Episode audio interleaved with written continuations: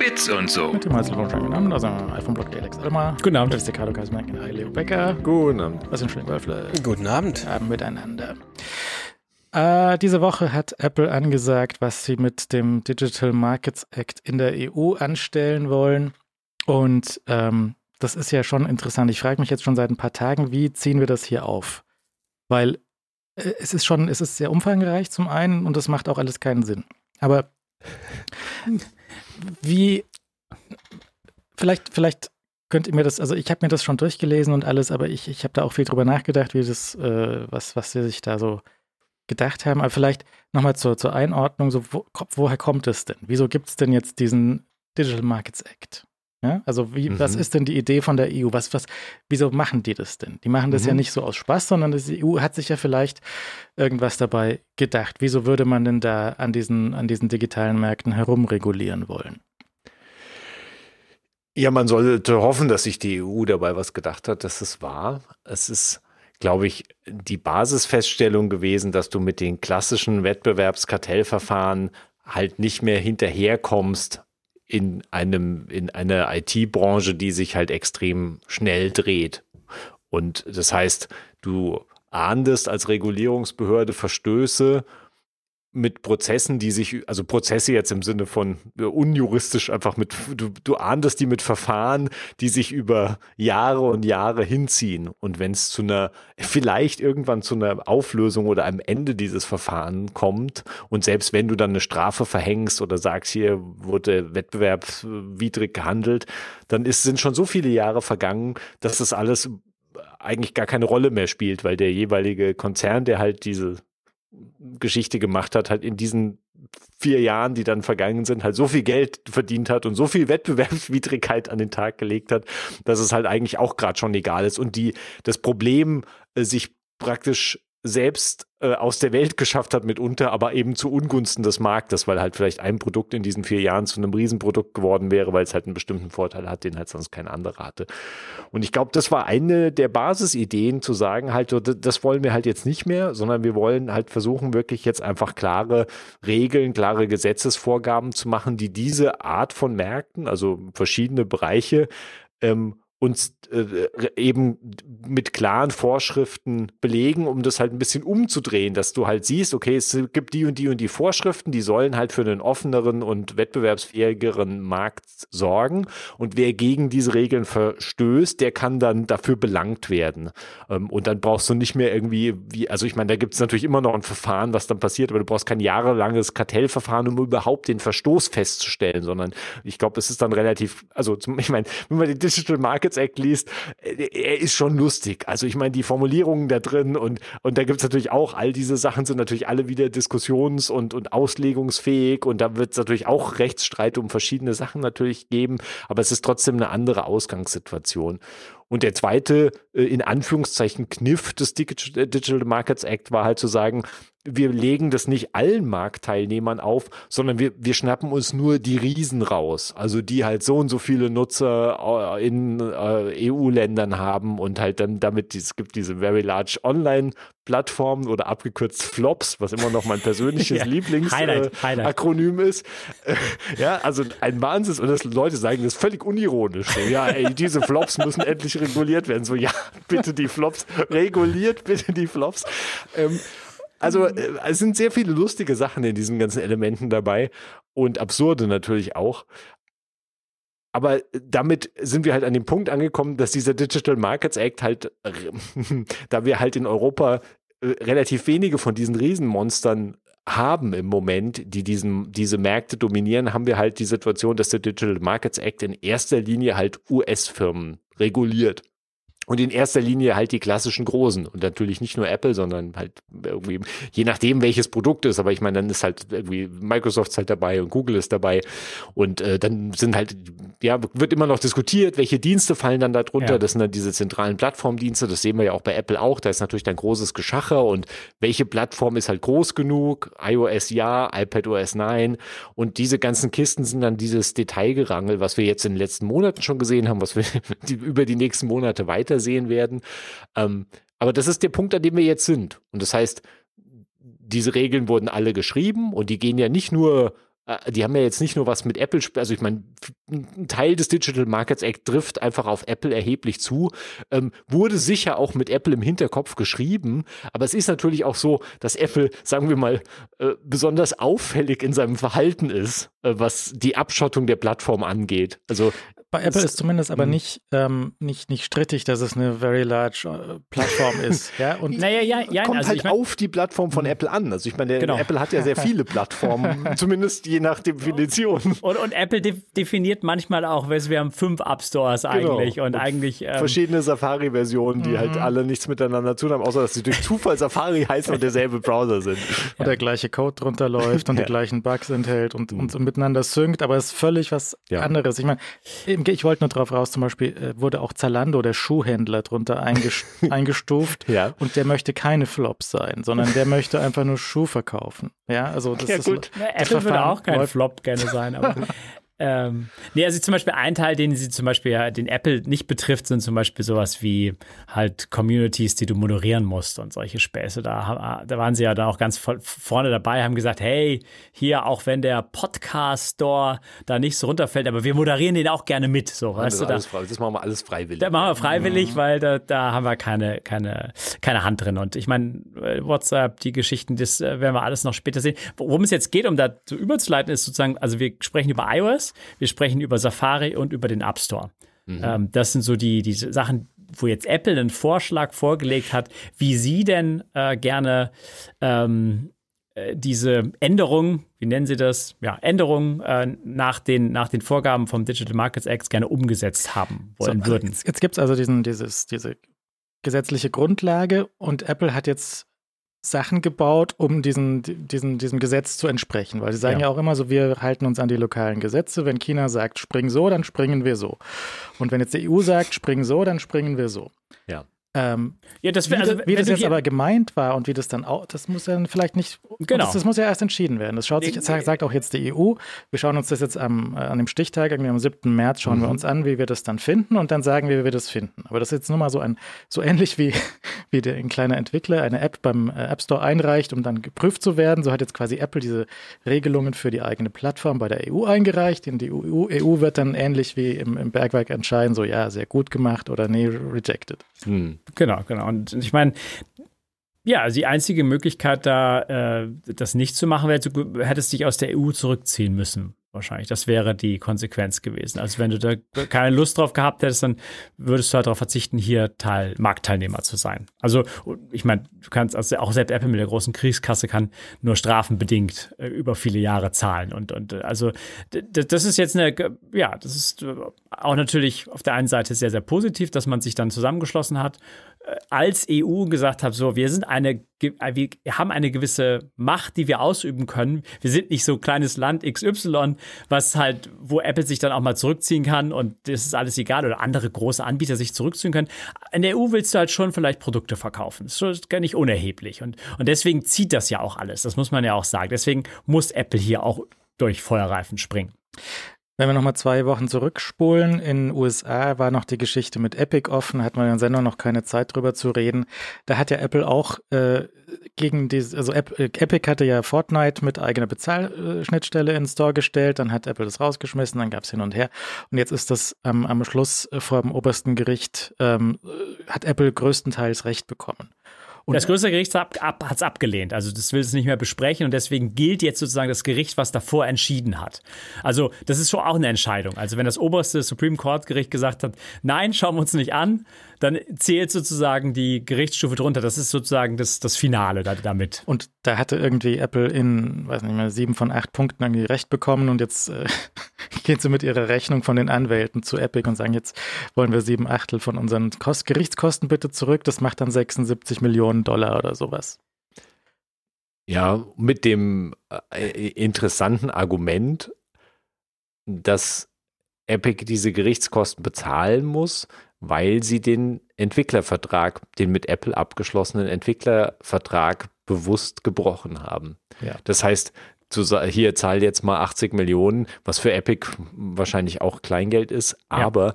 natürlich super Abschreckungscharakter für jeden anderen Entwickler hat, der vielleicht auf die Idee kommen könnte, äh, diesen Vertrag zu brechen und dann ja. gegen Apple vor Gericht zu ziehen, weil äh, das kann halt sonst vielleicht nicht so viele einfach mal stemmen.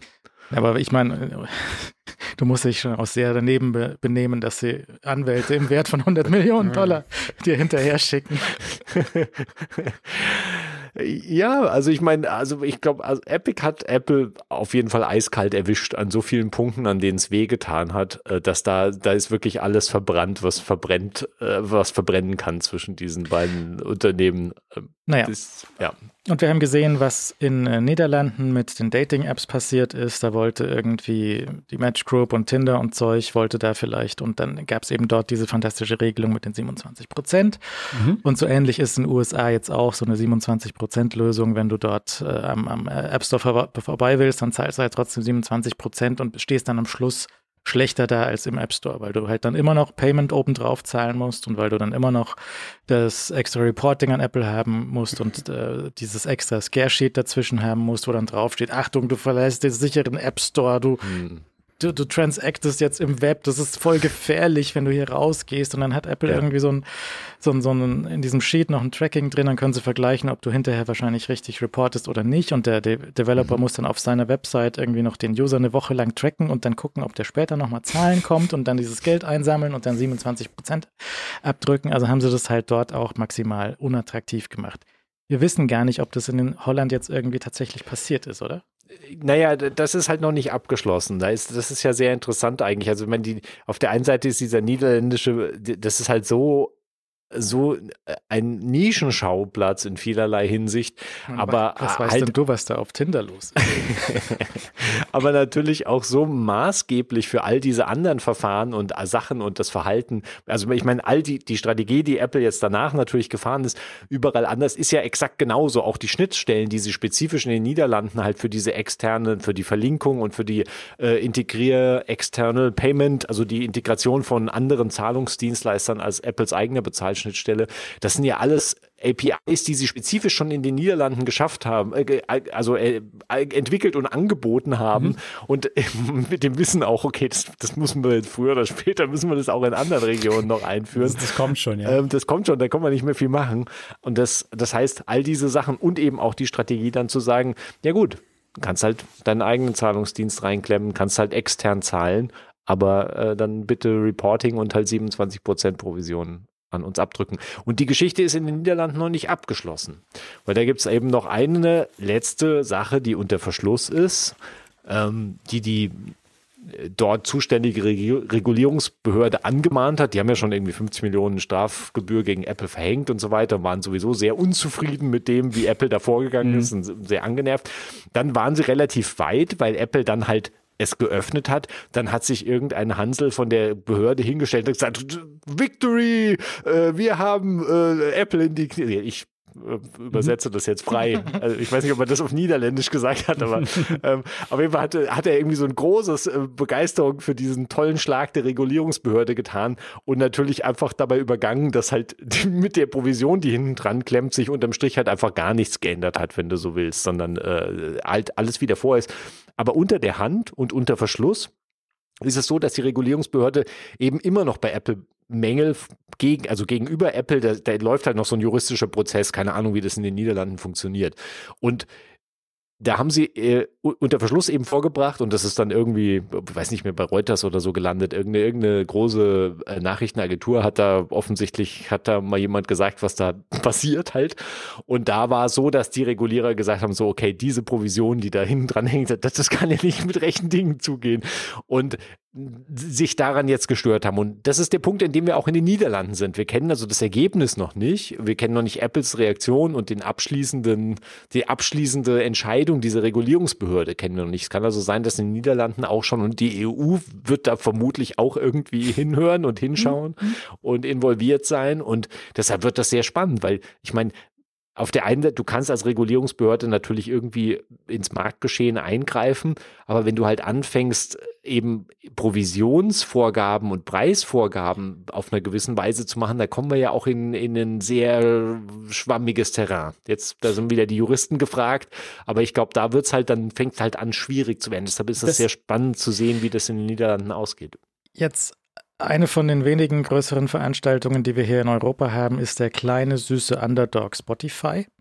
Ja. Und äh, der hat ja der auch sich mal beschwert. Das geht ja auch so ein bisschen von denen aus, weil die ja. haben ja das Problem, dass sie so ein Geschäftsmodell, als sie noch reiner Musikstreaming-Dienst waren, wo sie halt sehr viel von dem Geld einfach an die Musikindustrie äh, durchgeschoben haben. Und die haben einfach nicht diese Marge, um da 30 Prozent abzudrücken. Von denen ist es ja ausgegangen.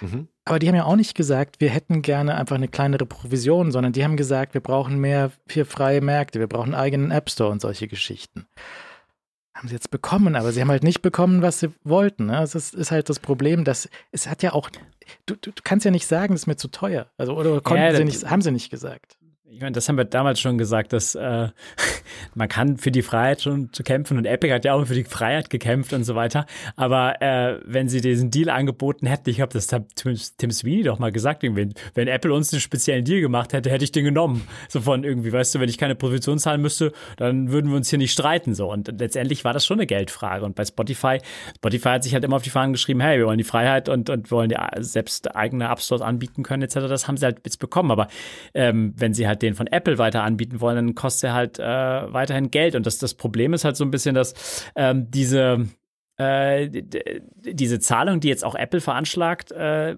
halt weiter, da, da, müssen wir später noch drauf eingehen. Ich weiß nicht, ob wir jetzt schon eingehen, aber die ist halt, die ist halt so unattraktiv, dass es eigentlich nichts ändern wird, weil du, wenn das die EU zum jetzigen Zeitpunkt so durchwinkt, wie Apple das jetzt einfach mal vorgeschlagen hat, dann ist das für niemanden interessant, einen eigenen App Store anzubieten und, und äh, ähm, diese, diese ganze Zahlungsgeschichte selbst zu machen, sondern dann, dann, wenn es wirklich so durchgewunken wird, ohne irgendwelche Haken und, und irgendwelche Zugeständnisse, dann ändert sich nichts. Also das ist meine Interpretation. Meine, meine Prognose. So, also Apple muss jetzt also diese gesetzlichen Vorgaben erfüllen, hat aber offensichtlich durch die Geschichten in den USA und in Holland schon so einen kleinen Battleplan, wie man das so gestaltet, dass alle möglichst leer ausgehen, außer Apple. Und jetzt, jetzt können wir darüber reden, wie Sie das jetzt hier angestellt haben, welche neuen Regelungen da möglich sind, die Sie ich, sich vorstellen. Ich werfe noch mal ganz kurz ein, dass wir auch schon immer gesagt haben,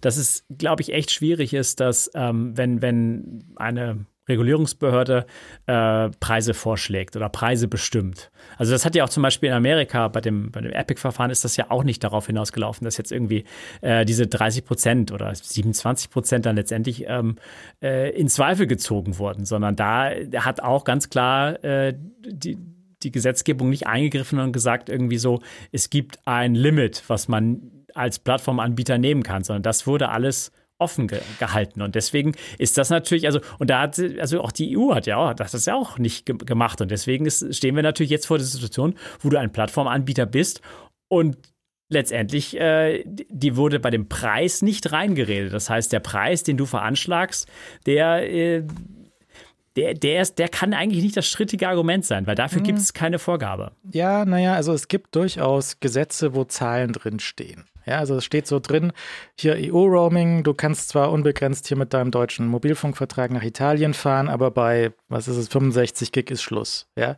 65. Nicht 63, nicht 67, 65, wenn das stimmt. Ich habe mir das auch ausgedacht, weil ich es mir nicht merken kann. Und solch, oder in Deutschland ist so Kreditkartengebühren sind gedeckelt mhm. auf so viel Prozent vom Preis. Und das ist in den USA viel höher, weil sie es dort nicht mhm. vorgeschrieben bekommen. Hier ist es viel niedriger, weil natürlich die eigentliche Leistung von Visa und Mastercard ist auch nur sehr, sehr klein. Ne? Aber deswegen ist halt durch so eine Regulierung, durch, durch so eine Nichtvorgabe in den USA entwickeln sich halt solche Sachen, dass du dort Cashback hast und alles so ein bisschen künstlich teurer wird und dann kriegst du es hinterher über dein Cashback wieder rein und solche Sachen. Das passiert halt. Ne? Also es gibt durchaus ähm, solche, solche, oder auch in Deutschland hier so, was ist ein schneller Internetanschluss? Klar. Dann schreiben den Zahl rein, komplette Scheiße, aber ist halt dann so.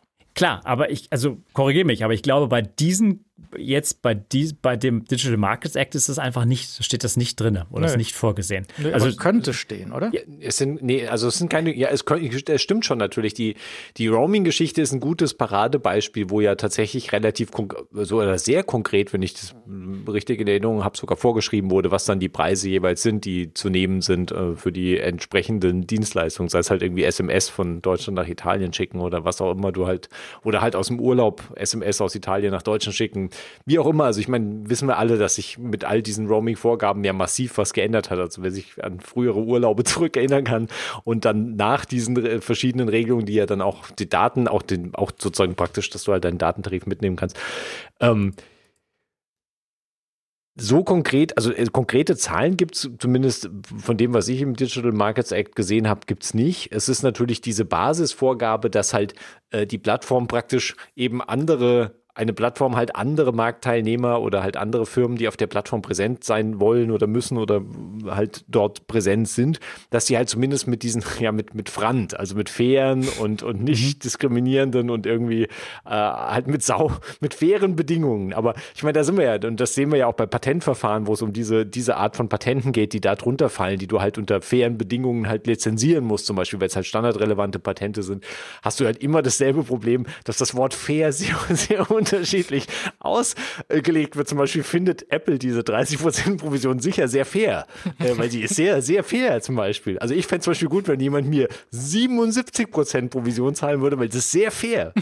ähm, und deshalb äh, wird es auch darüber sehr wahrscheinlich, und das, dadurch, dass halt eben keine klare Vorgabe gibt, eben zu sagen, es darf halt nicht mehr als 15 Prozent sein, Provision oder sowas. Dann Wenn wir nochmal 15 Jahre zurückgehen für die jüngeren Zuhörer, wie das vorher war, als bevor, bevor das iPhone da war. ja. Da waren ja diese Geschichten alle liefen über die Carrier, also irgendwelche Game-Downloads und Klingelton-Downloads, Abrechnung, Abrechnung über die Mobilfunkrechnung oder die lustigen Rubbelkärtchen aus dem Kiosk.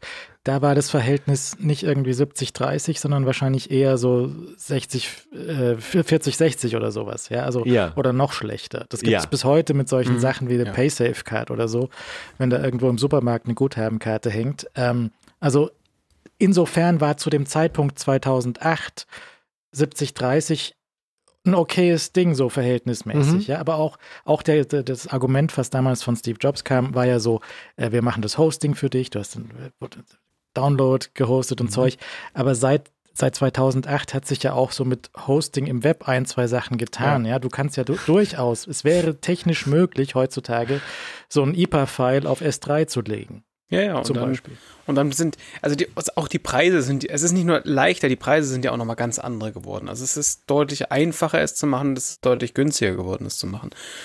Man könnte also schon argumentieren, die 30 Prozent waren mal fein. Und die, äh, die, was jetzt ein fairer Preis ist für äh, reines äh, Payment Processing, da gibt es ja auch andere Beispiele. Da gibt es Stripe, da ja. gibt es PayPal, da gibt es Kreditkarten. Das ist ja so im Bereich so drei Prozent. Ne? Also ja. das ist ja so eine, so eine Hausnummer, die ist äh, industrieüblich. So was, könnte man ja als Maßstab auch nehmen und was auch immer da noch draufkommt. Aber sind da noch 27 Prozent, weiß ich nicht.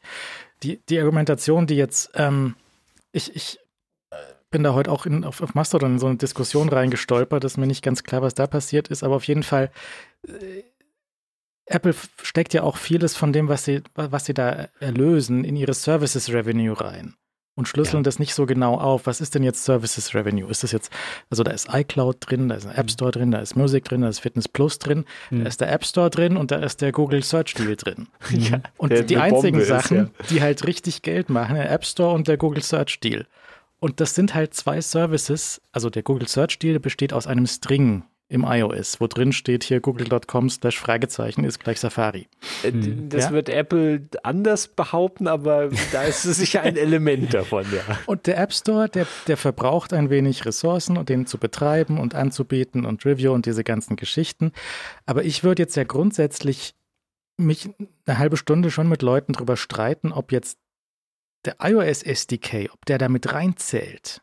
Weil das ist ein Argument, was ich jetzt ein paar Mal gesehen habe, so, ja. dass das Bereitstellen von Xcode und so, ja. ähm, dass das da mit reinspielen würde. Aber selbst wenn das da reinspielen würde, was es nicht tut, weil sonst wäre das iPhone hätte keine einzige App und wäre wertlos. Aber selbst dann würdest ja, du ja immer gut. noch als Entwickler deine 100 Dollar oder 1000 Dollar als Großkunde an hm. Apple zahlen für das Beitreten in das Developer Program. Und du kriegst ja dafür auch was. Dafür kriegst du die Reviews. Zum Beispiel mhm. beim Microsoft Store mhm. war eine Weile die, die Anzahl der Reviews beschränkt. Und wenn mhm. du mehr wolltest, musstest du extra zahlen. Du bekommst deine zwei DTS-Tickets pro Jahr oder was auch immer. Und du bekommst halt Zugriff auf, ähm, auf deine Developer-Signatur und diese Geschichten. Ja. dafür kriegst du ja auch was. Das ist ja auch, meiner Meinung nach wäre das abgedeckt, aber andere Geschichte. Ähm, meiner Meinung nach zählt ja auch nichts. Das ist ja, und auch kein Anwalt und überhaupt. Äh, jetzt wir so kurz die Vorbedingungen aufgegriffen. Jetzt können wir mal schauen, was, was hat sich denn Apple jetzt ausgedacht in Bezug auf den, also da ist ja noch viel mehr. Also wir werden heute nicht fertig, aber es, auf, in Bezug auf den, auf den App Store.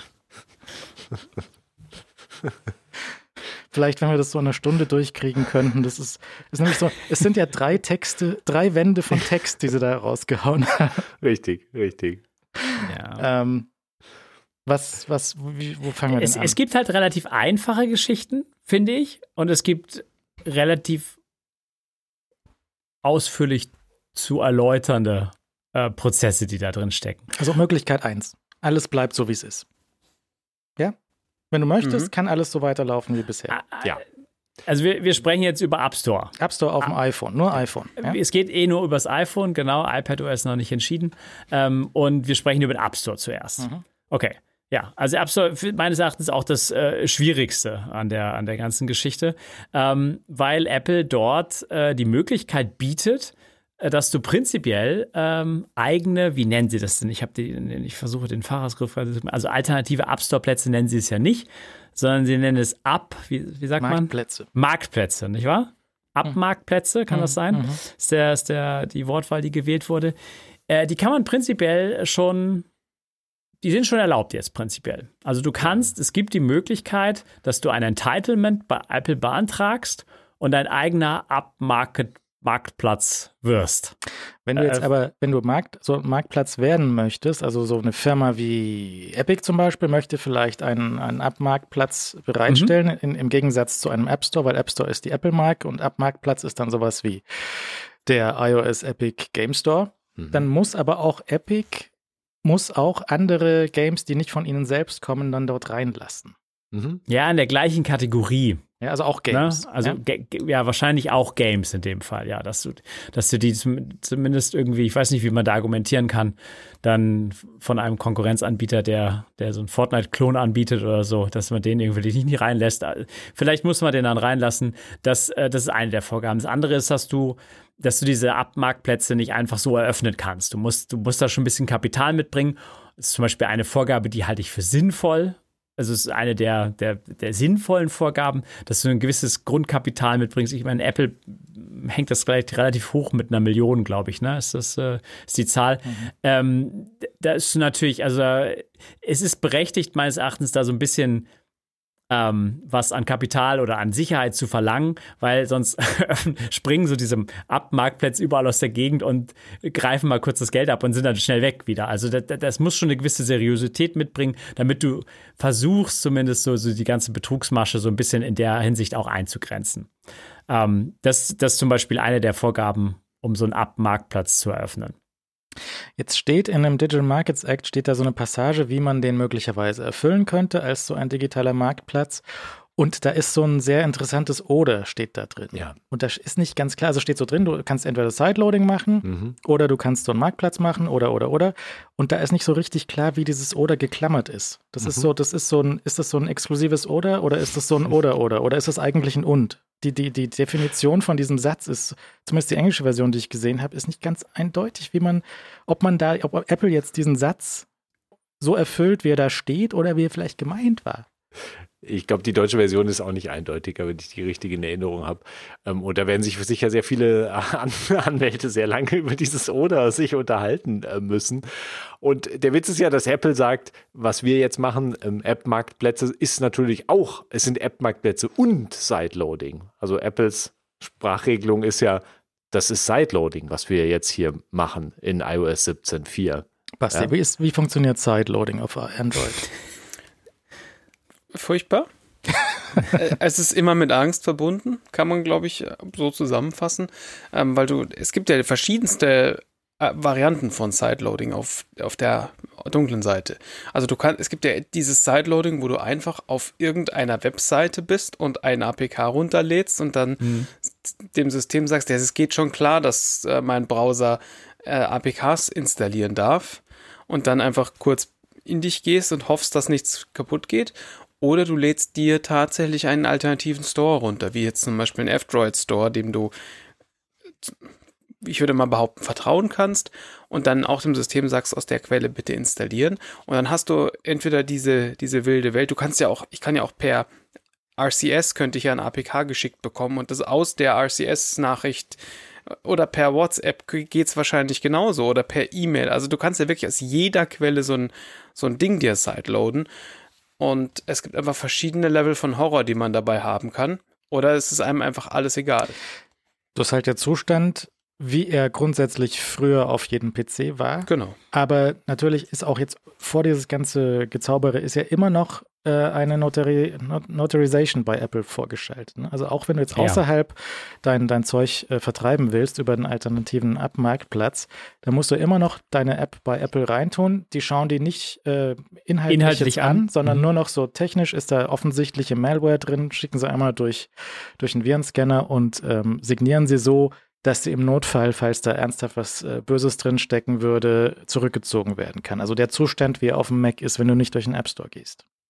Das ist natürlich im Vergleich zu, zu Android angenehm, weil diesen Kontrollmechanismus gibt's dort einfach nicht. Ich kann hier lokal bei mir ein, eine App bauen und die irgendjemanden schicken und die Person kann, wenn sie dann sagt, geht klar, kann sie installieren oder halt auch fünf Millionen Personen und Google kann dann nicht sagen, oh, die revoken wir. Weil theoretisch könnte ich natürlich auch 47 Varianten davon bauen mit unterschiedlichen Identifiern. Also diesen Case-Switch gibt es an der Stelle einfach nicht. Ja, okay. Also stellt sich die Frage, wenn jetzt diese äh, alternativen App-Marktplätze daherkommen und dort äh, Entwickler, also ich, ich bin jetzt irgendwie Entwickler von irgendeinem Game, ich habe meinen eigenen Entwickler-Account bei Apple. Ich äh, lade dort das Game hoch, lasse es dort notarisieren und wähle dann die Option, das nicht in den App Store bei Apple zu vertreiben, sondern ich möchte das jetzt im neuen fantastischen Epic äh, App Marketplace vertreiben. Und da muss ich einen anderen Deal haben mit Epic, wie Geld, was auch immer, Bezahlung hin und her. Und ähm, da gibt es aber auch nochmal drei Varianten, wie dann die, wo das Geld fließt. Geld fließt so oder so. Und äh, immer fließt auch Geld natürlich an Apple. Ähm, jetzt kommen wir wieder bei der, ich meine, eigentlich, also zumindest in meinem Kopf, in meinem Kopf habe ich das zwischen den technischen, habe versucht aufzutrennen zwischen den technischen Änderungen und zwischen den Business-Stil-Änderungen. Mhm. Die sind natürlich verknüpft zwangsläufig Klar. miteinander, weil äh, die Business-Stil-Änderungen machen, beeinflussen natürlich die technischen Änderungen. Und hier greift natürlich schon die Business-Deal-Änderung und, und die ist, und das ist ja natürlich auch das, was jetzt am meisten diskutiert wurde bis jetzt, läuft ja darauf hinaus, dass sie von diesem äh, klassischen Modell halt zu sagen, In-App-Käufe oder halt App-Käufe, wir halten die Hand mit auf und behalten unsere Provision mit ein. Von dem Modell äh, rücken sie jetzt bei ihren neuen, ähm, bei ihrem neuen praktisch Gebühren, bei ihrem neuen Gebührenmodell ab und sagen, Basis dieses neuen Gebührenmodells ist, so oder so, wenn du, die, wenn du dieses neue Gebührenmodell nutzen willst oder musst, weil du eben deine App in einem alternativen App-Marktplatz veröffentlichen willst, dann musst du das neue nutzen. Und die Basis davon ist diese Core Technology Fee. Und diese Core Technology Fee ist halt zum ersten Mal, und das ist ja was wirklich, was wir in iOS in dieser Form bis jetzt noch nicht gesehen haben. Also wir kennen das schon aus anderen Bereichen, aber nicht aus iOS, ist halt die simple Idee zu sagen, der Entwickler muss uns nach Installationen, nach App-Installationen bezahlen und diese pro Jahr. Und äh, da diese Installationen sind relativ breit gefasst. Also da fließen halt auch Updates mit ein, vor allem, was äh, entsprechende Konsequenzen hat, mhm. ähm, logischerweise. Und sie haben halt als praktisch Limitierung reingenommen, ähm, diese de, für, für Apps, die in alternativen App-Marktplätzen vertrieben werden, greift diese Installationsgebühr erst, wenn du die Grenze von 1 Million Installationen überschritten hast. Also ab 1 Million und der, also sobald du eine Million und eine Installation überschritten hast, so dann zahlst du 50 Cent an Apple. Und dann jede auf diese Million folgende Installation, wie gesagt, Updates und so weiter mit eingeschlossen, pro Jahr immer gerechnet, mhm. ähm, heißt, du zahlst jeweils 50 Cent. Also ganz simpel kann man wahrscheinlich sagen, pro Nutzer wirst du 50 Cent bezahlen, plus minus. Ja, sie versuchen, das heißt, glaube ich, wenn, wenn du da also verschiedene Geräte mit einbringst, ist es trotzdem nur ein Nutzer. Ja. Also deswegen, das gibt's, das ist wahrscheinlich echt schwierig, technisch auch, aber prinzipiell ein, ein Nutzer sind 50 Cent. Ja. Der muss Pro aber Jahr. die App nicht nutzen, sondern der muss die nur installiert. Das äh, ist wohl wahr. Ja. Und also was, Ne, ne, wenn, oder- wenn er oder- Up Updates, was heißt Updates? Also Ja. wenn ich jetzt 100.000 User habe und ich äh, verteile im Jahr 10 Updates, dann sind das, ist das die Million? Nee, Nee, nee, nee. Ach, ach so, du meinst, ob die, nee, nee, also die, das ist ja, äh, der, in jedem Jahr zählt immer nur das erste davon. Also äh, egal, ob das jetzt ein Update ist oder die Erstinstallation oder eine Reinstallation, das Geht zählt um den das Nutzer. erste pro Jahr. Also der ein Okay. Nutzer muss das im Jahr machen und wenn er jetzt im nächsten Das- Jahr ein Update installiert, dann ist es wieder eins Das- mehr auf dem Zähler. Das Problem ist folgendes, also eins der vielen Probleme ist folgendes, dass Nutzer keine Apps löschen. Das heißt, wenn der Nutzer das mal, der, der diese App mal installiert hat vor ein paar Jahren, die halt nie löscht und weiterhin sozusagen Updates bezieht, ist er halt im nächsten, im übernächsten, im vierten Jahr immer noch ein Nutzer, für den 50 Cent fällig werden. The theoretisch zumindest. Also äh, ich meine, da darf man ja auch nicht überlegen, dass iOS inzwischen relativ aggressiv halt Apps auch auslagert zum Weil Beispiel. es also, Auslagern ist ja keine Deinstallation. Nee, aber du Naja. kriegst keine Updates mehr auf dem Gerät. Aber auslagern ist doch nur eigentlich, wenn, wenn du Speicher knapp irgendwie Ja, äh, ja eigentlich, wird, aber iOS lagert natürlich trotzdem aus, wie es Lust hat. Also Achso, wenn man jemals äh, irgendwie auf die Idee kommt, würde diese Option anzuschalten, oder? die ist ja einfach an. Ich meine, Beim, ich dachte, die ist die optional. müsste, die müsste inzwischen standardmäßig. Die standardmäßig ja, an? Ja, ja, gehe ich von aus. Okay, na gut. Ja, Aber dann, ja, das ist gut, das müssen wir nochmal nachschauen, weil vielleicht ist sie tatsächlich nicht. Ich, ich meine, sie wäre standardmäßig an inzwischen, je nachdem, wenn du jetzt irgendwie ein Gerät frisch aufsetzt. Und, und, aber das müsste. frisch muss, aufgesetzte Geräte, warte mal. Da hast du doch sicher was zur Hand. Da habe ich doch was zur Hand. Ja, Ähm, schau mal nach, weil das natürlich interessant ist. Ähm, Und das stimmt natürlich, dass theoretisch natürlich das Auslagern liegt natürlich schon. Also ich meine, ich, ich finde es sehr undurchschaubar, wann da ausgelagert wird. Ich habe das Gefühl, dass immer sehr aggressiv auch auf, auf viel Speicherplatz immer schon angefangen wird auszulagern. also es ist nicht, es ist nicht angeschaltet bei Ja, mir. Bei mir auch Und, nicht. Ähm, Okay, ich, gut, ich, ich würde davon ausgehen, ja. dass das, da, ich meine, das ist so einer dieser Vorschläge, wenn du zum Beispiel Ja, ja. Speicher knapp ist, Speicherplatz knapp ist und du bist in dieser Speicherplatzkategorie, Mhm. da steht ein Vorschlag dann drin, aktivier das mal. Das heißt, dieser Schalter existiert an mehreren Stellen. Ähm, und ich gebe dir natürlich recht, also dass, dass der leicht Angst zu schalten ist und so weiter, Mhm. das kann passieren. Ähm, ja. Hörer fragt im Chat, wie ist das mit den Berechtigungen, ähm, wenn sidegeloadete Apps unter Android und, und iOS? Also bei, bei Android ist es, äh, sagt Basti im Chat, ist das gleiche wie aus dem, aus dem App Store. Ja, genau. Ja, also wie vom Google Play Store. Und bei ähm, beim App Store auf iOS ist halt das Ding, du kannst halt, wie sage ich das, wenn du eine App bei normalen App-Review einreichst, dann haben die da einen statischen Check dagegen laufen, ob du irgendwelche private API aufrufst und solche Mhm. Sachen. Und das lassen sie nicht durch. Das wollen sie auch weiterhin nicht durchlassen. Ja. Wenn du jetzt eine App hast und du signierst die einfach nur auf deinem Rechner mit deinem Developer-Zertifikat und lädst die aufs iPhone, dann kannst du mit der App mehr Schabernack treiben. Weil das iOS ist nicht so dicht. Also, weil es gibt mehrere Stufen von, von, von Hürden, wo eine App durchspringen muss, bis sie bei, äh, wie viel Quatsch sie anstellen kann, wie viel private API sie versuchen kann. Deswegen ähm, sind auch zum Beispiel die Enterprise-Zertifikate so beliebt, weil du damit halt Apps am App Store und an diesen Prüfungen vorbei bekommst und einfach auf Geräte installieren kannst. Die Sandbox ist nicht so dicht, wie sie sein müsste, damit man den App Store quasi aus der Sicherheitsperspektive weglassen könnte.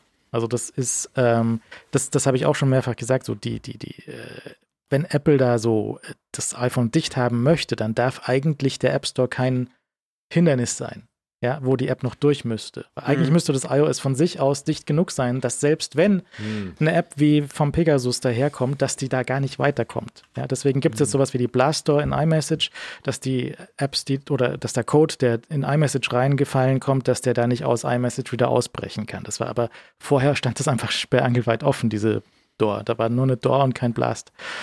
Äh, und dann gab es den Blast und dann war halt der Angreifer möglicherweise auf dem Telefon drauf. Also da ist iOS nicht so dicht, deswegen haben sie diese, diese Checks im, im äh, App Store Review vorgeschaltet. Na gut, wo waren wir? Wir Ja, wir, wir waren bei dieser Core Technology Fee. Genau. Also an der hängt sich halt viel auf. Und die ist halt, das nochmal zu wiederholen, das ist halt ein Vorschlag von Apple, die jetzt einzuführen, äh, weil das ist halt ähm, eine sehr bequeme Möglichkeit, Apps darum zu bitten, die bislang einfach kostenlos geladen werden konnten und sich anders finanziert haben, jetzt zur Kasse zu bitten. Also es geht da halt um die Apps, die über eine Million Nutzer haben. Und ich meine, Apple selbst sagt, das ist ja die einzige Grafik, glaube ich, in, diesem, in dieser tollen Pressemitteilung, dass das irgendwie 99 Prozent der Entwickler nicht betrifft. Ähm, Apple wird das sicherlich prüfen lassen haben von ihren äh, wilden Anwälten und so weiter, dass sie da keinen Quatsch erzählen. Allerdings kannst du halt als kleine App da durchaus mal reinfallen. Also es, wir haben jetzt in den letzten Tagen äh, Entwickler gehört, die einfach auch so Promos von Apple mitgemacht haben, wo Apple einfach diese App gepusht hat. Und ähm, also diese Million, das ist äh, keine Sache, die unerreichbar ist. Das, das, das Problem ist halt jetzt mit unter der neuen Regelung, wenn du ihr denn zustimmst, dass du halt für diese Core Technology Fee dann halt für alle Jahre, wenn das so durchkommt, in Zukunft einfach an Apple zahlst. Und die Frage ist, ob du das refinanzieren kannst. Und das ist halt eine groß, das ist halt eine sehr große Frage, weil das ist 50 Prozent, äh, Cent pro Nutzer. Das klingt jetzt nicht viel, aber das summiert sich. Also ich meine, Apple mhm. hat einen Kalk, so, so ein Tabellen, wie sagt, nee, Tabellen nicht, ähm, sondern so einen Gebührenrechner haben sie mit veröffentlicht, dass du ausrechnen kannst schon mal, was du denn, äh, was du denn Apple dann zahlen musst, wenn du, ähm, wenn du steil gehst, wenn du viral gehst, wenn du ein großer App-Anbieter bist. Du musst ja mal sehen, also WhatsApp und Instagram und Co., die, die äh, haben noch, äh, die, die, die, zahlen keine Gebühren an Apple, weil es ein kostenloser Download ist. Kostenlose Downloads übernehmen Apple. Jetzt, äh, übernimmt mal, Apple. Genau, nämlich sowas wie WhatsApp die zahlen, Facebook zahlt an, an Apple irgendwie diese 1000 Dollar äh, Developer-Gebühr und haben für diesen 1000 Dollar Developer-Gebühr haben sie Instagram und die Facebook-App und WhatsApp dort im Store und zahlen dafür sonst nichts. Ja, also sämtliche Push-Notifications und das ganze sonstige Zeug schiebt Apple jetzt für diese 1000 Dollar Gebühr für ganz Meta durch, durch, mhm. die, durch die Wolke durch. Und ich meine, für Apple sind die Downloads auch nicht so wie, aber es ist halt schon eine gewisse Download-Menge, die da zusammenkommt. So, ne? und jetzt also sagen sie, wenn du, wenn du die Option haben wolltest, daran vorbeizukommen an unserem App Store und dem Review, dann ist es auf einmal teurer, weil dann zahlst du für jeden WhatsApp-User 50 Cent im Jahr. Ja, ich meine, es ist natürlich. Ist das fair? Ich, ich, ich frage nur, also, weil. ja, fair, ja, der, der, der, der, Witz ist, der Witz ist, dass man argumentieren könnte, dass es fairer ist als, als das jetzige Modell. Weil theoretisch, wenn wir jetzt mal diese eine Million als Hürde, wenn wir mal vorstellen, die wäre nicht eine Million, sondern 50 Millionen. Mhm. Weil der Punkt ist ja, am Schluss kassiert Apple damit bei denen ab, die das Geld auch haben, theoretisch zumindest. Und Oder damit, verdienen damit. Ne? Ja, also ja. ich meine, äh, also ich meine, Facebook äh, kann 50 Cent pro Nutzer zahlen. Ohne Probleme. Das weiß auch Apple. Mhm. Ähm, und die, die Verlagerung ist interessant, weil nämlich die, die, diese, diese Form davon äh, praktisch in dieser Form abzukassieren, tatsächlich das Gewicht verlagern würden. Das ist ja jetzt ein Basisproblem, das ja auch immer wieder mal diskutiert wurde und, und äh, eine der Basisfragen ist, Apples komplettes Re Refinanzierungsmodell mit der Provision baut darauf auf, die, praktisch die Apps zu besteuern, die halt Inhalte verkaufen, mhm. digitale Inhalte verkaufen. Ja.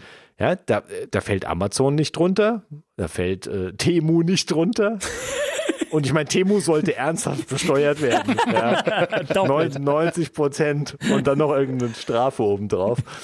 Wegen Geschmacklosigkeit. Wegen Dreckheit.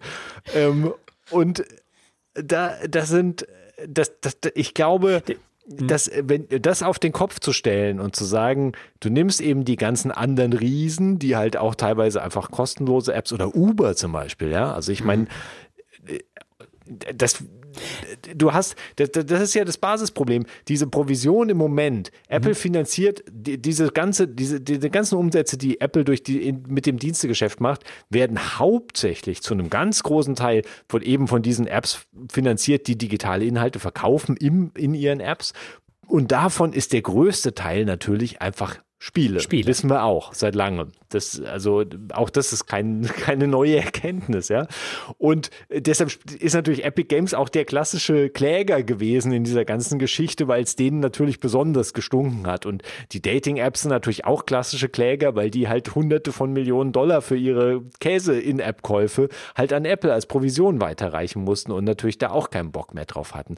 Und Spotify ist natürlich auch interessant, weil Spotify einfach auch ein Riese ist und natürlich auch auch, auch Spotify ist natürlich, und haben wir schon gesagt, gestunken hat und es natürlich vom Geschäftsmodell auch nicht mehr funktioniert. Siehe auch Kindle Bookstore und Audiobook-Verkauf, den ja Spotify natürlich auch bemängelt hat, dass sie das nicht sinnvoll machen können. Ähm, also wir haben einen ganzen Berg an Zeug, wo das nicht richtig funktioniert, wo Apple halt Apple hat sich halt eine Art von Provision ausgedacht und kassiert darüber Geld ein. Und alle anderen werden dafür ja querfinanziert. Ich meine, warum, es ist ja die, die Basisfrage, warum muss Amazon, warum muss Amazon nicht für Apples äh, Schnittstellen und IP zahlen? Warum muss Uber nicht dafür zahlen? Warum muss Airbnb nicht dafür zahlen? Also Antwort weißt du selbst, aber ist halt, weil es halt so gewachsen ist. Äh, ja, es, ist halt, ja. es kam halt aus einer Welt, wo Apps Geld gekostet haben. und da hat Apple sich das Provisionsmodell überlegt und hat sich auch noch relativ stolz hingestellt und gesagt, hey, und wenn ihr eine App habt und ihr wollt die verschenken, dann sind die Serverkosten, die gehen auf unsere Haube. auf- aufs so, Haus, das ja. war ja, das war wirklich Ja, Jobs ja. da und hat gesagt, das übernehmen wir. so, ja. kein Ding. Und, jetzt hat sich ja innerhalb von den letzten 15 Jahren das Ganze einfach umgedreht, dass du halt die Riesen hast, die einfach alles frei zum Download anbieten. Mhm. Ähm, und dann halt entweder halt so Spiele sind, die halt in-app abkassieren, ähm, oder halt äh, das anders finanzieren mit Werbung etc. Und wo Apple dann halt wirklich einfach nur der, der, der die Download-Maschine ist, die dahinter steht. Und, und dem grätschen sie jetzt sozusagen rein damit, erstmals. Und das, das, ist, das ist eine super spannende Geschichte, finde ich. Das hat sich ja, das auch gewachsen für die jüngeren Zuhörer.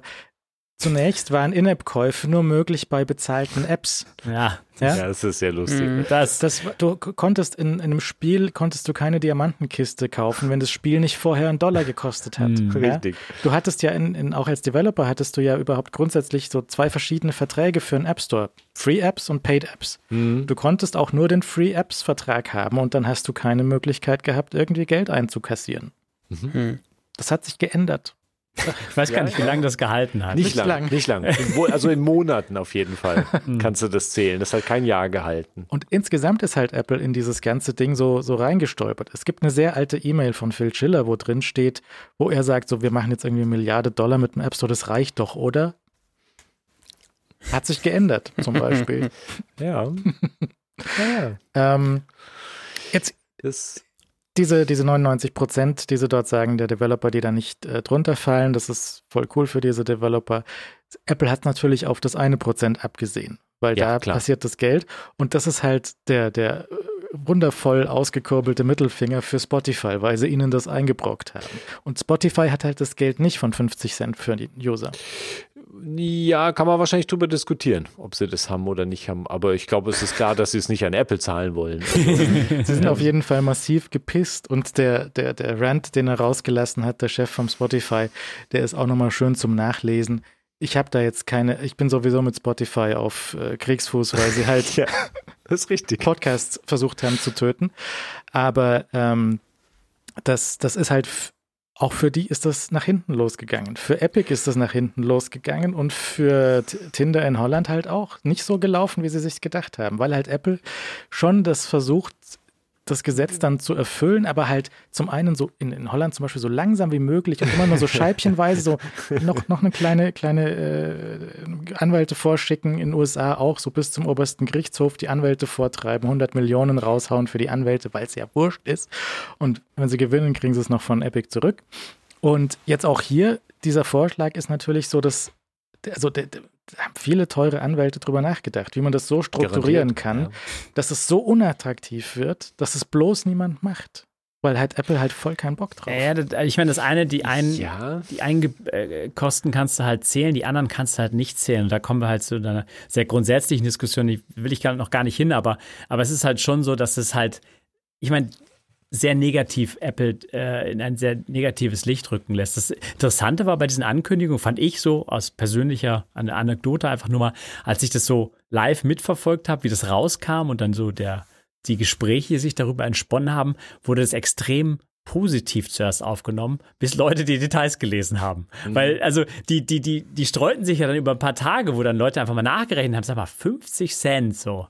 Wie viel ist denn das? Und dann wurde dieser Rechner rausgeholt und also da, also das ist Apple, Apple steht jetzt hier nicht als jemand da, zwei, drei Tage später, der jetzt irgendwie hier ganz glorreich irgendwie den App Store aufsprengt und irgendwie alles als Zeitloading zulässt, sondern die Fußnoten sind so gestrickt, dass meines Erachtens, also das ist meine, mein Resultat nach zwei Tagen, äh, drei Tagen drüber nachdenken, dass sich da echt nichts ändern wird, weil wer als Entwickler wird denn diesen neuen Vertra äh, Verträgen zustimmen, die einfach, äh, die einfach nicht, also da, es gibt wirklich ganz Es gibt, glaube ich, keine, Naja. keine, ich kann mir schwer vorstellen, dass es irgendwelche triftigen meine, Gründe gibt. Ja, ja, aber Außer- auf der, auf, ja, ja, nee, nee, ich, ich, es ist schon richtig. Ich sehe, ich sehe das schon auch. Auf der anderen Seite sehen wir, also ich meine, Alstor und Delta, der hat wirklich schon ernsthaft die Planung, dieses Ding halt auf iOS als App weiß der, was es bra- weiß ja, der, was es weiß, was es braucht? braucht. Der weiß auch über diese eine Million an äh, Credits, die du hinterlegen musst. Der weiß, der weiß das alles. Wie er das macht und was da passiert, werden wir sehen. Ja. Ich kann mir Bei- gut vorstellen, bei- dass Setup äh, versuchen wird, äh, als App Store da drauf zu kommen. Äh, Epic Games hat es schon angekündigt, ja, ja. wohl klar, logisch. Äh, Microsoft ist da, glaube ich, auch am Stochern. Ich meine, jetzt haben sie Cloud Gaming zugelassen. Also Apple macht auch viel, um zu, zu sagen, hey, kommt mal wieder in den App Store jetzt, Mhm. ist voll gut hier und äh, unsere Regeln sind voll cool. Äh, also da, da passiert ja jetzt viel und viel Rangiererei und auch da werden wir vielleicht noch mehr sehen, was plötzlich der App Store zulässt, was äh, vorher undenkbar war. Aber es geht da halt explizit um Sachen, die halt der App Store nicht erlaubt, nicht wahr? Also es sind alles so Anwendungsfälle, wo der App Store inhaltlich sagt, wir Das wollen keine Emulatoren haben, wir wollen keine Virtualisierung haben, wir wollen kein App Fortnite haben. So, das sind so, das sind so Sachen. Die drei, die drei verbotenen Kategorien. korrekt, korrekt. Ich bin halt gespannt, ob es darüber hinaus, also ich meine, Setup ist ein, vielleicht ein sehr, sehr gutes Beispiel, die einfach äh, ein lustiges Geschäftsmodell einfach auf macOS haben, wo das halt mit dem Bundle funktioniert an sich, die halt sehr gebunden sind, was iOS äh, angeht äh, Ja. in, in dieser Richtung. Und die, sind ein interessanter Kandidat für wirklich, wo was was passieren könnte, was, was abseits dieser verbotenen Kategorien äh, einzuordnen wäre. Vielleicht nur, um es noch zu erwähnen, damit äh, uns niemand vorwirft, wir hätten das nicht erwähnt. Es gibt ja noch eine lustige Unterscheidung bei dieser Core Technology Fee. Also auf der einen Seite hast du diese Hürde von eine Million und zahlst dann erst ab eine Million und eins Apps. Das äh, betrifft ja nur die Apps, die in diesen App-Marktplätzen geladen werden. Der App-Marktplatz selbst aber, also der, der Marktplatz selbst, die App, in der der Marktplatz drinsteckt, die zahlt schon ab Download 1 die 50 Cent Core Technology View. Fee. Ja, ja. Das heißt also, App Stores zahlen selbst sofort. Die Ja, Apps ja, ja. in diesen anderen App Stores zahlen dann ab eine Million. Das war so eine lustige Fußnote, Also, die ich am Ende von meinem Artikel ein- gefunden habe. Also bin ich durch Zufall eigentlich nur drüber gestolpert, die, die sehr, sehr feurig ist irgendwie. Es also. ist ein Berg, es ist ein Berg von Fußnoten an allen Ecken und Enden. Ähm, auf der anderen Seite, ich meine, Plattformen sind halt auch ein Berg von Fußnoten insgesamt. Ähm, man muss ja sagen, dass iOS und die- diese 70-30, 30-70 Aufteilung, die halt es war ja ursprünglich mal wirklich sehr einfach. Oder relativ einfach zumindest. Inzwischen hast du ja noch diese Small Developer, Small Business Geschichte, dass Mhm. du dann ähm, weniger zahlst oder bei Abos nach dem zweiten Jahr und hin und her. Da sind ja noch mehr Feinheiten, die, die, und da hast du jetzt auch nochmal diese leicht, leicht reduzierten Gebühren. Ja. Wenn du, wenn du da reinfällst, dann sind es halt nicht mehr 15, sondern 10 Prozent Ja. und solche Sachen. okay, ja. Genau. Ähm, Dafür musst du halt umsteigen auf dieses neue Gebührenmodell und es gibt halt auch kein Zurück mehr. Also einmal gewechselt, für Ja. immer Core Technology Fee gezahlt. Ich hatte mich ja schon die ganze Zeit, als wir darüber geredet haben, die letzten drei Jahre oder wie lange das jetzt läuft, äh, gefragt, was machen sie denn mit ihren, mit den Wolkendiensten, die dahinter hängen? Also wie, wie meldest du, also weil wenn du jetzt zum Beispiel ein, ein jailbroken Phone hast, dann kannst du ja deine Apps da einfach bauen und drauf spielen, dann hast du aber keine Push-Notifications, hast du kein iCloud, hast du kein gar nichts. Und ähm, das hätten sie auch machen können. Sie hätten auch sagen können, okay, so wie auf Android, APK, fertig, so das, so wie halt, wenn es Mhm. auf Google wäre, so ohne, ohne Play Services. Ne? Also Mhm. so, dass halt da nichts online läuft, dass da keine Notifications reinkommen, dass du nicht, sie hätten ja auch noch mehr abdrehen können. Also selbst wenn sie sagen, Mhm. okay, wir wollen nicht, dass die Sparkasse ihre sidegeloadete App auf dem NFC rumspielen lässt mit einer Private API, dann drehen wir das halt auch noch extra ab. So, so, sie hätten ja, Apple hat sehr viele Wege, dieses Gesetz zu erfüllen, ja, zu, also da, compliant zu sein. Ja, Zumindest die, sie haben die, die Möglichkeit, das vorzuschlagen, ja. Ja, also ob also- das dann so durchkommt, ist lieber noch. Es Also hätten sehr viele Wege zum Ziel geführt. Sie haben jetzt diesen Weg gewählt und Mhm. jetzt müssen wir halt sehen, wie die EU das findet. Und das dauert halt jetzt nochmal. Und wenn die EU sagt, nee, das finden wir nicht toll, dann geht's weiter. Also das zieht sich auch noch. Das ist dann schon jetzt in 17.4 dann wahrscheinlich so drin. Ja. Aber wie sich das dann entwickelt, weiß ich nicht. Dadurch ist natürlich auch die Planungssicherheit für einen potenziellen Abmarktplatz nicht besonders hoch. Weil mhm. wenn jetzt, wenn jetzt irgendwie eine kleine Bude anfängt, da Millionen Kredit äh, hinterlegt und sagt, okay, wir, wir investieren jetzt da, wir bauen diese, wir bauen diese App, wir bauen die Infrastruktur drumherum, wir machen Deals mit irgendwelchen Developern, die dann da reinkommen würden, das ist natürlich auch ein Haufen Geld, den du dann da reinsteckst und nicht weißt, was da zurückkommt. Das ist jetzt bei Google und bei Microsoft wurscht. Die haben genug, aber halt vielleicht nicht für den Altstore. Ja. Okay. Ähm, sonst noch jetzt zu dieser, zu dieser Geschichte. Naja, du müsstest, also du musst auch auf jeden Fall bedenken, bei den alternativen äh, App Stores hätte ich was gesagt, den, den, den Marktplätzen. Ähm, äh, du kannst nicht irgendwie Apps aus zwei Quellen gleichzeitig laden. Das heißt also, auch wenn du als Facebook hingehen würdest und sagst, wir machen jetzt hier unseren eigenen ähm, App Store, unseren, äh, unser Ab-Marktplatzangebot, dann musst du auch Leute umziehen, also oder also du kannst nicht sozusagen einfach nur die App da zum Download anbieten und dann irgendwie zwei Apps auf dem Gerät haben oder so, sondern musst da wirklich, die, musst Leute dazu bringen, die alte zu löschen und die neue dann äh, aus dem neuen Store zu laden. Also so ein, so ein Facebook kriegt das vielleicht kriegt das vielleicht hin, aber das ist auch ein sehr langwieriger Prozess. Also das ist nicht einfach so jetzt mal, das ist nicht so ein Switch, den du machst. Also es ist nicht so, dass du, dass du jetzt sagst, okay, wir als Facebook entscheiden uns jetzt, wir wollen was eigenes haben und dann wechseln automatisch alle Nutzer dorthin. Das, so, so geht's nicht. Also die, die müssen das dann schon selbst mhm. die Nutzer machen. Und das ist ernsthaft eine Frage, ob das auch dann pass mhm. passiert und sich lohnt. Musst du die App dafür zwischendurch löschen und die, die Daten wegschmeißen, die in der App drin sind? Wissen wir das schon? Ich glaube ja. ja. Ist aber im Fall von Facebook auch egal, ist, oder? Da ist wurscht, da kann man eh ja. alles wegschmeißen. Aber nee, ich, ich frage nur, weil unter der Haube funktioniert ja das Zeug offensichtlich so ähnlich wie Testflight. Testflight ist ja auch mhm. ein App Store, der aus dem App Store, also mhm. Testflight ist ein App-Marktplatz, der aus dem App Store runtergeladen wird, wo der dann weitere neue Apps installieren kann, die ein bisschen anders signiert sind als die mhm. normalen App Store-Apps. Und äh, so auf der technischen Basis, so ungefähr scheint es da drauf gebaut zu sein. Weil, da, ich weiß auch nicht, also sie könnten die natürlich auch jedes Mal blinken lassen, wenn sie aufgehen oder irgendwie einen roten Bömmel an, an die App dran kleben und sagen, hier gefährlich. Mhm. So wie Testflight-Apps halt auch den gelben Bömmel dran haben. Ja, ja oder halt ja. einen eigenen Ordner machen, so hier nicht klicken, sehr gefährlich. Weil mich stört ja so ein bisschen an der ganzen Geschichte so die, dass halt Apple ähm, behauptet, das würde Privacy und Security massiv gefährden, wenn du dort aus diesen unbekannten Quellen Apps installierst. Ja. Ja, schon. Nee, das, behaupten, das behaupten, das wollte ich, wollte, ich stimme dir zu. Sie haben das sehr ausführlich behauptet in dieser Pressemitteilung. Und die ist sehr, sehr ausführlich in dieser Richtung. Ähm, wir haben ja dieses sehr gefährliche Modell auf den PCs und den Macs schon die ganze Zeit.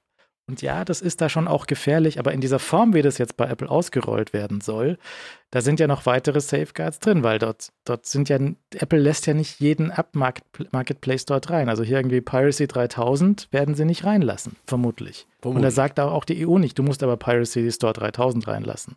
Ja, vermutlich nicht.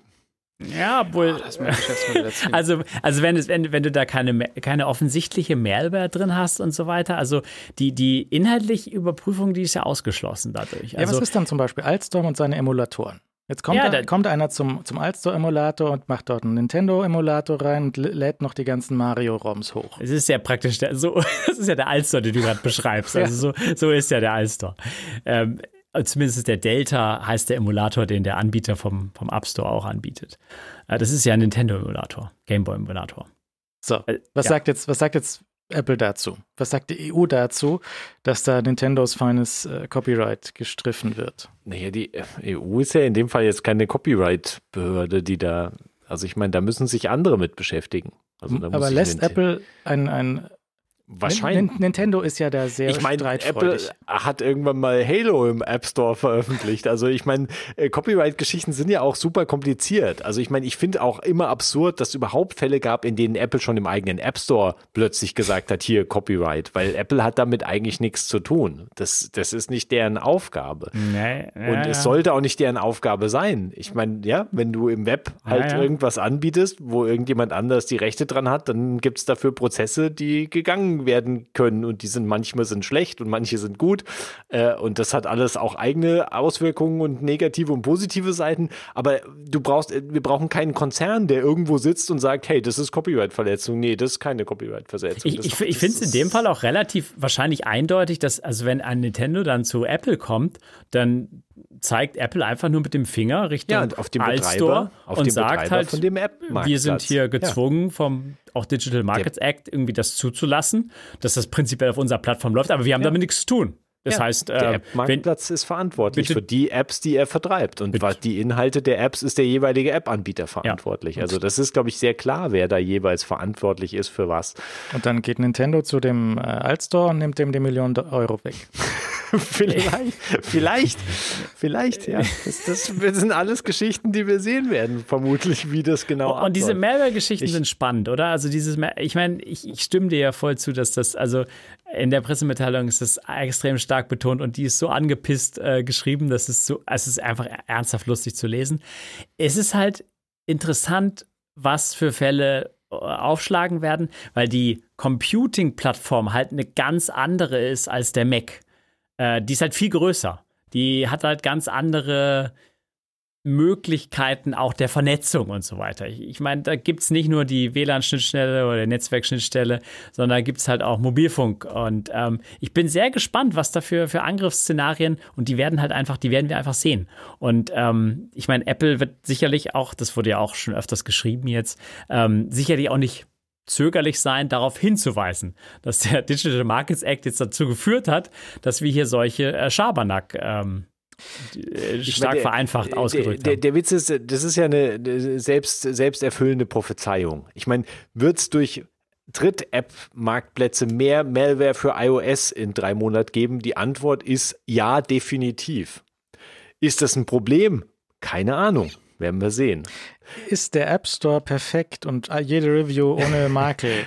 Nee. ja, ne? sicher nicht. Ja. Bitte. Also, ich meine, es gibt so einen Haufen von scammy Apps im ja. App Store die halt auch tatsächlich Leute nicht scammen, sondern es ist halt ein Bildzurechtschneidewerkzeug, was halt 35 Euro die Woche kostet. Ist das Betrug oder nicht? Haben wir zehnmal diskutiert, ja. ohne Ergebnis. Und ähm, ich naja, halt, also ich glaube, wir hatten schon Ergebnisse. nee, aber es gibt ja noch mehr solche Jetzt gerade habe ich vorhin Dings gesehen, dass wohl in Indien sind wohl so Fake-Kredit-Apps mm. äh, irgendwie ein Ding, dass da Leute mm. ausgenommen werden und von ihrem Geld befreit werden, weil sie irgendwie so, so diese Mikrokredite oder so ein Zeug irgendwie in Indien dort äh, versuchen zu bekommen und dann kriegen sie halt kein Geld, sondern werden beklaut. Und solche Apps sind wohl zahlreich im App Store vorhanden. Ne? Wenn mhm. du, wenn du mal so äh, Keywords im, im App Store so durchklickst und da mal so guckst und ab der dritten, vierten App, was da so kommt. Da äh, siehst du ja auch, da ist einfach großes Elend, ja. Elend und Dreck und der, die Grenze zum Betrug sehr schnell überschritten. Und das, ja. wir haben, wir reden seit 10, 15 Jahren über App Store Zulassungen und Ablehnungen, dass er halt äh, je, je nachdem nach Tagesform im App Store sehr viel Dreck da durchfließt. Und du hast halt jetzt den neuen Schritt, dass du definitiv Porn bekommen wirst und du wirst Bitcoin-Miner bekommen. Also das sind so die Sachen, die so ein automatischer Abprüfprozess einfach rausgefiltert hat.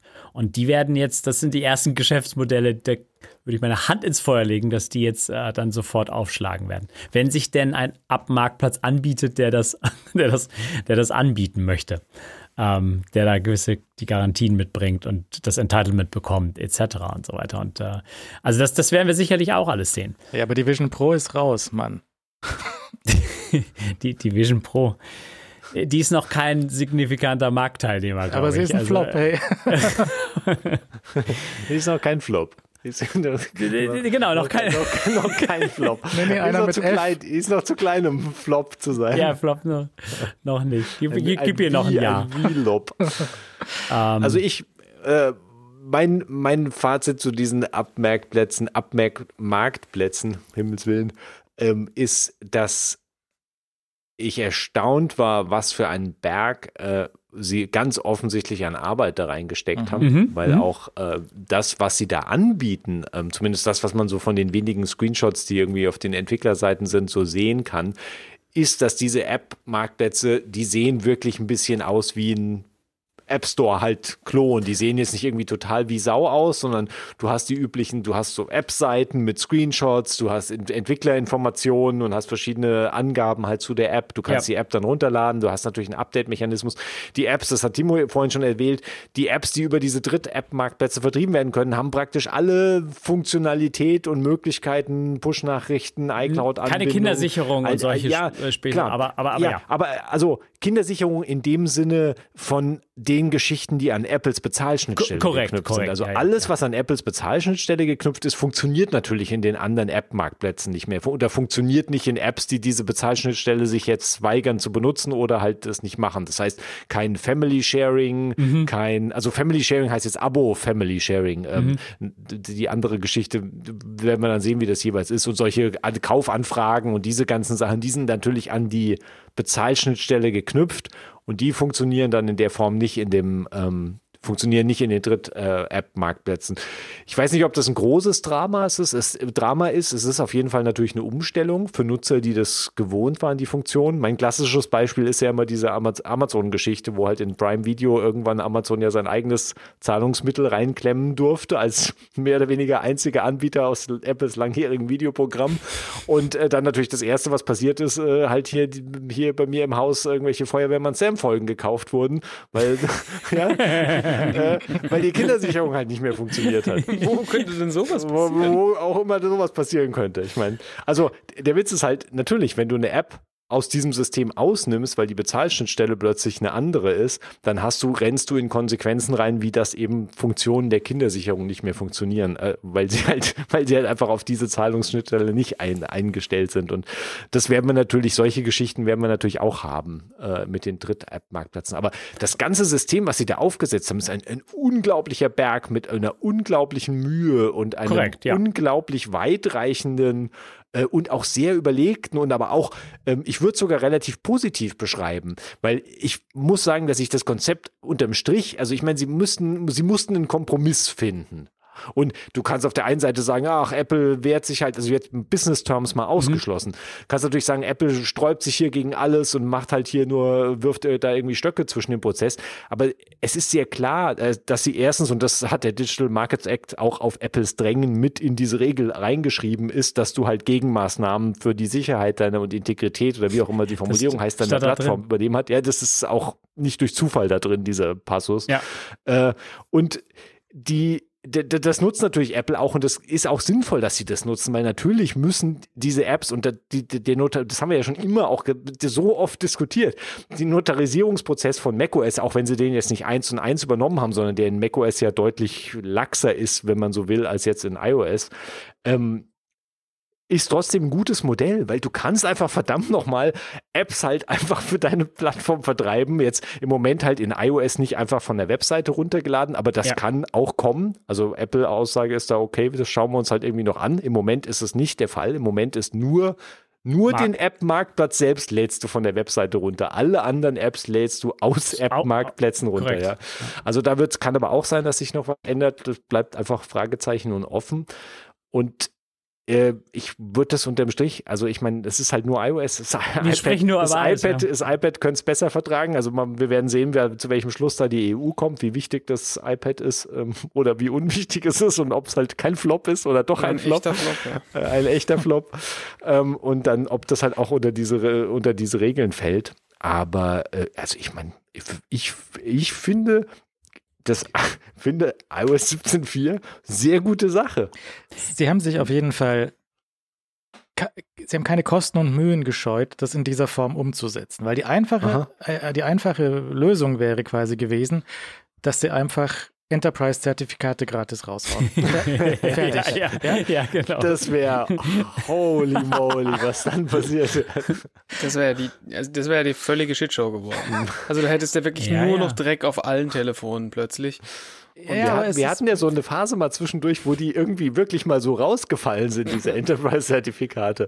Ja, aber Also, sie, ja. sie hätten aber mit diesen Zertifikaten hätten sie ja trotzdem, ähm, also wenn, wenn die jetzt nicht so wie bisher irgendwie von irgendwem gestohlen worden sind, ja, sondern wenn die halt ja. bei Apple ausgegeben ja. werden, vielleicht auch für 100 Dollar im Jahr oder irgendwas, dass dann Zahlungsmittel dahinter hängt. Ja, oder auch 10.000 Dollar im Jahr, ich meine. Was auch immer, ne? Mhm. Also das, das, das wäre halt der einfache Weg gewesen und dann hätten sie aber keinerlei, also hätten sie nicht gemusst. Sie hätten auch nicht dieses Scare-Sheet dazwischen schalten müssen für, für jetzt die USA. Also sie haben da sehr viel Geld reingesteckt, Energie reingesteckt, mhm. Entwicklerzeit reingesteckt, um das in dieser Form äh, umzusetzen. Wobei halt nicht klar ist, ob die EU jetzt damit zufrieden ist. Ja, ich meine, die EU-Spezies waren vor zwei, drei Wochen in Cupertino und haben mit denen geredet. Ist halt die Frage, wie Wusst, wussten die jetzt, wie das umgesetzt werden wird? Hat Apple das vorher gesagt? Haben die das abgesprochen und sagen ja. die dann am 7. März, nee, super Geschichte, so bleibt es jetzt? Oder sagen sie, nee, komm, rück mal Enterprise-Zertifikate für jeden raus? Ja, das ist, das ist ernsthaft die Frage, die, die im Raum steht jetzt erstmal. Aber ich, ich würde dem auch einfach zustimmen, dass das, dass das mit der technischen Umsetzung, die ja echt seit über einem, also seit Dezember, Ende Januar 2022 mhm. läuft, also berichtet von German damals, ähm, dass sie sehr viel Mühe damit gegeben haben und dass das, dass das relativ durchdacht, also relativ gut durchdacht ist. Mit der Ausnahme, dass das, die, diese Business-Klausel äh, meines Erachtens, glaube ich, zu wenig Änderungen führen wird. Also mhm. es ist, ich, ich glaube, es ist unattraktiv, diesem neuen Modell zuzustimmen und dann diesen Vertrieb anzustoßen. Das ist, es wird wirtschaftlich nicht interessant sein. Es ist halt für die Sachen spannend, die nicht in App Store kommen. Und da sprechen wir von den Gegnern, nicht wahr?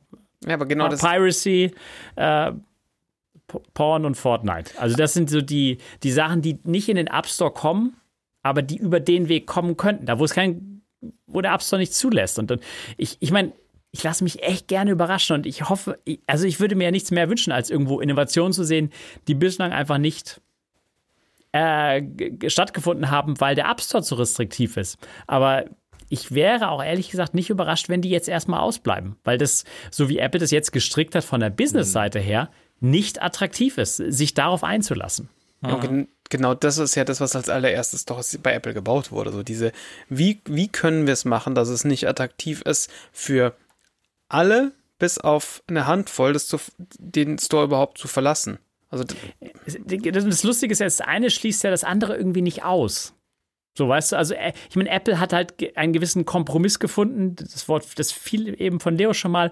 Und der, der fällt halt so aus, dass Apple gerne den Status quo beibehalten hätte. So. Klar. Und jetzt kann man halt darüber diskutieren, oder das müssen wir nicht tun, sondern das kann die EU dann machen, ob dieser Kompromiss richtig gewählt äh, wurde nach, dem, nach, den, nach den Vorgaben. Und ich bin gespannt, ob es ob, ob äh, die EU da zu einer Lösung kommt, die, äh, die anders sich gestaltet oder die andere die andere Prioritäten setzt. Ich meine, ähm, weil ich meine, Timo hatte das heute auch, glaube ich, in einem, in einem Retweet, das ist so, also das war schon so ein bisschen falsch, dass Spotify hingegangen ist und sie wünschen sich frei ab Downloads und so weiter. Und eigentlich haben sie sich nur gewünscht, dass sie nicht diese Provision zahlen müssen.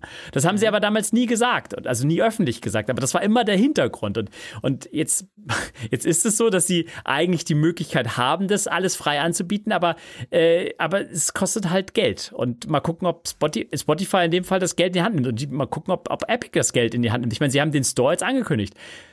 Ja, wahrscheinlich wird da dann wird da was hinter sein, dass sich den leisten wollen werden. Und ich meine, für Epic ist es wahrscheinlich nicht wild sein, diese 50 Cent äh, sich dort zu verpflichten, weil dieser, dieses Fortnite-Game, das macht einfach so viel Kohle. Und wenn das halt auf die iPhones kommt darüber, die haben halt die, den PR-Push überhaupt, ja. Also wenn das Fortnite zurück auf iOS gelangt, erinnert ihr euch noch, als Fortnite runtergeworfen wurde und iPhones auf Ebay gehandelt Aha. wurden, weil Fortnite noch installiert war. Ich meine, also, also, ich meine, das ist also dieser perfekte Marketing-Push, den jetzt natürlich auch Epic da ähm, schwimmt.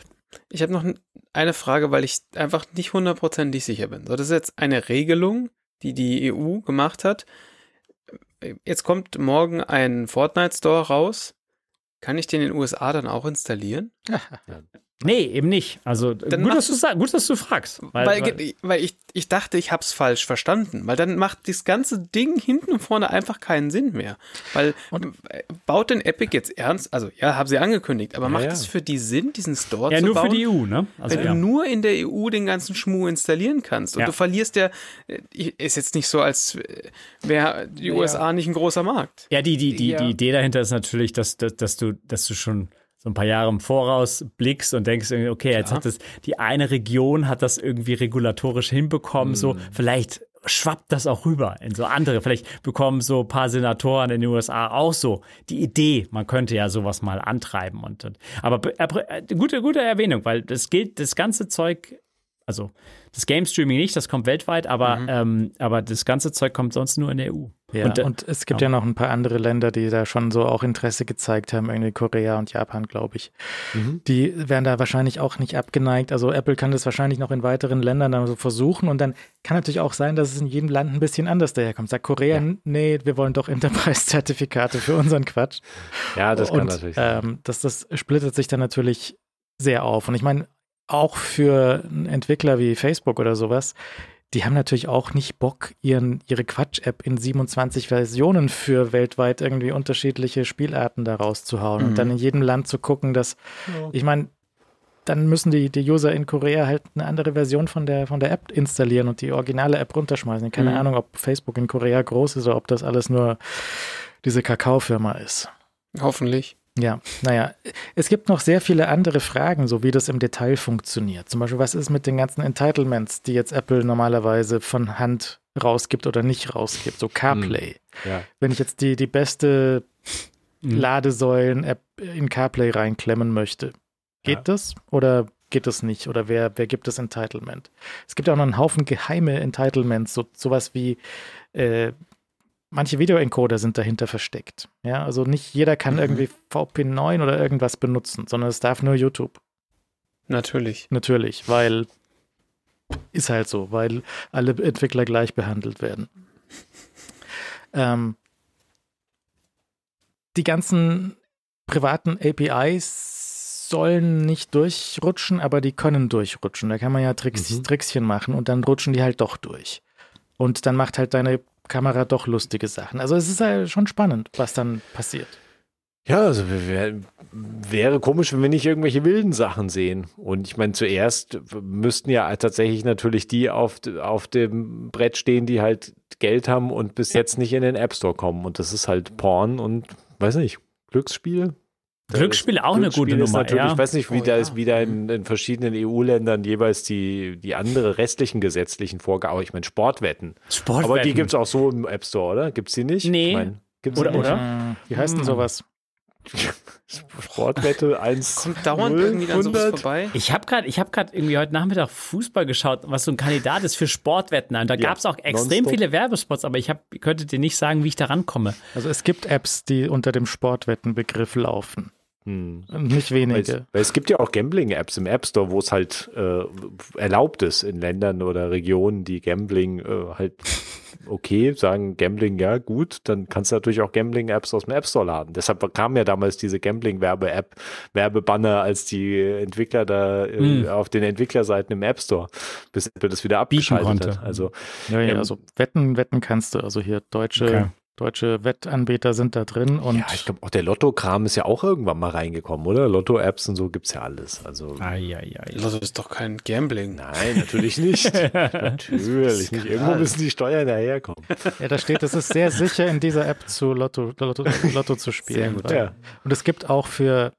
Da muss auch keiner Provision an Apple zahlen jede verdammte einzelne Bundesland Lottogesellschaft hat da natürlich eine eigene App drin. natürlich, natürlich. Hier so Saar-Toto. ja, Saar-Toto. Ist sehr gut. Ja, dann müssen die ja gar keinen eigenen App Store aufmachen, wenn die da nee, schon die, drin die sind. Die brauchen nicht. Die, die Lotto, die sind, glaube ich, glücklich, wo sie sind. Die brauchen keine App Store, das stimmt. Nee, dann, nee, klar, dann ist es natürlich, dann ist in erster Linie ist es Porn. Da ist natürlich interessant, ob es da wirklich einen gibt, der irgendwie da schnell, ob es da sinnvoll ist, irgendwie überhaupt, ist es da überhaupt sinnvoll, einen App Store für aufzumachen? Oder gibt es ja. sowieso, da gibt es vielleicht auch gar nicht mehr so viele, die irgendwie im Markt präsent sind. Es ist halt mit, ich weiß nicht, wie, wie Gambling international ist das ja hier und da dann doch verboten ja. und dann USA, weiß ich nicht. In den USA war doch auch irgendwie, war lange verboten, aber dann mm. haben sie doch Sportwetten irgendwie mm. zugelassen und ja. seitdem hast du nur noch Sportwetten. Sportwetten aber du kannst, ich glaube, du kannst deine Firma irgendeinem, irgendeinem Land anmelden und dann kannst du auch irgendwie Sportwetten anbieten oder so. Also, mm. oder anderen Bundesstaat und weiß der Geier. Ja, aber da gibt es noch mehr Zeug, also irgendwie so Online-Poker und Zeug, was auch in den USA und dann war das irgendwie in einer Insel angemeldet und dann, das weiß ich nicht, wie das mm. dort funktioniert. Und also, wenn es halt ein Indianer ist, dann ist in Ordnung oder so. Ja, ja. schauen wir mal. Oder auf einem Reservat oder irgendwas irgendwas. Schauen wir mal, was da für komische Sachen rausfallen werden. Also, ja. ist ja. sicher ist auf jeden Fall spannend. Glaub, Wollen wir noch über klar. die anderen Änderungen sprechen? Mhm, gleich.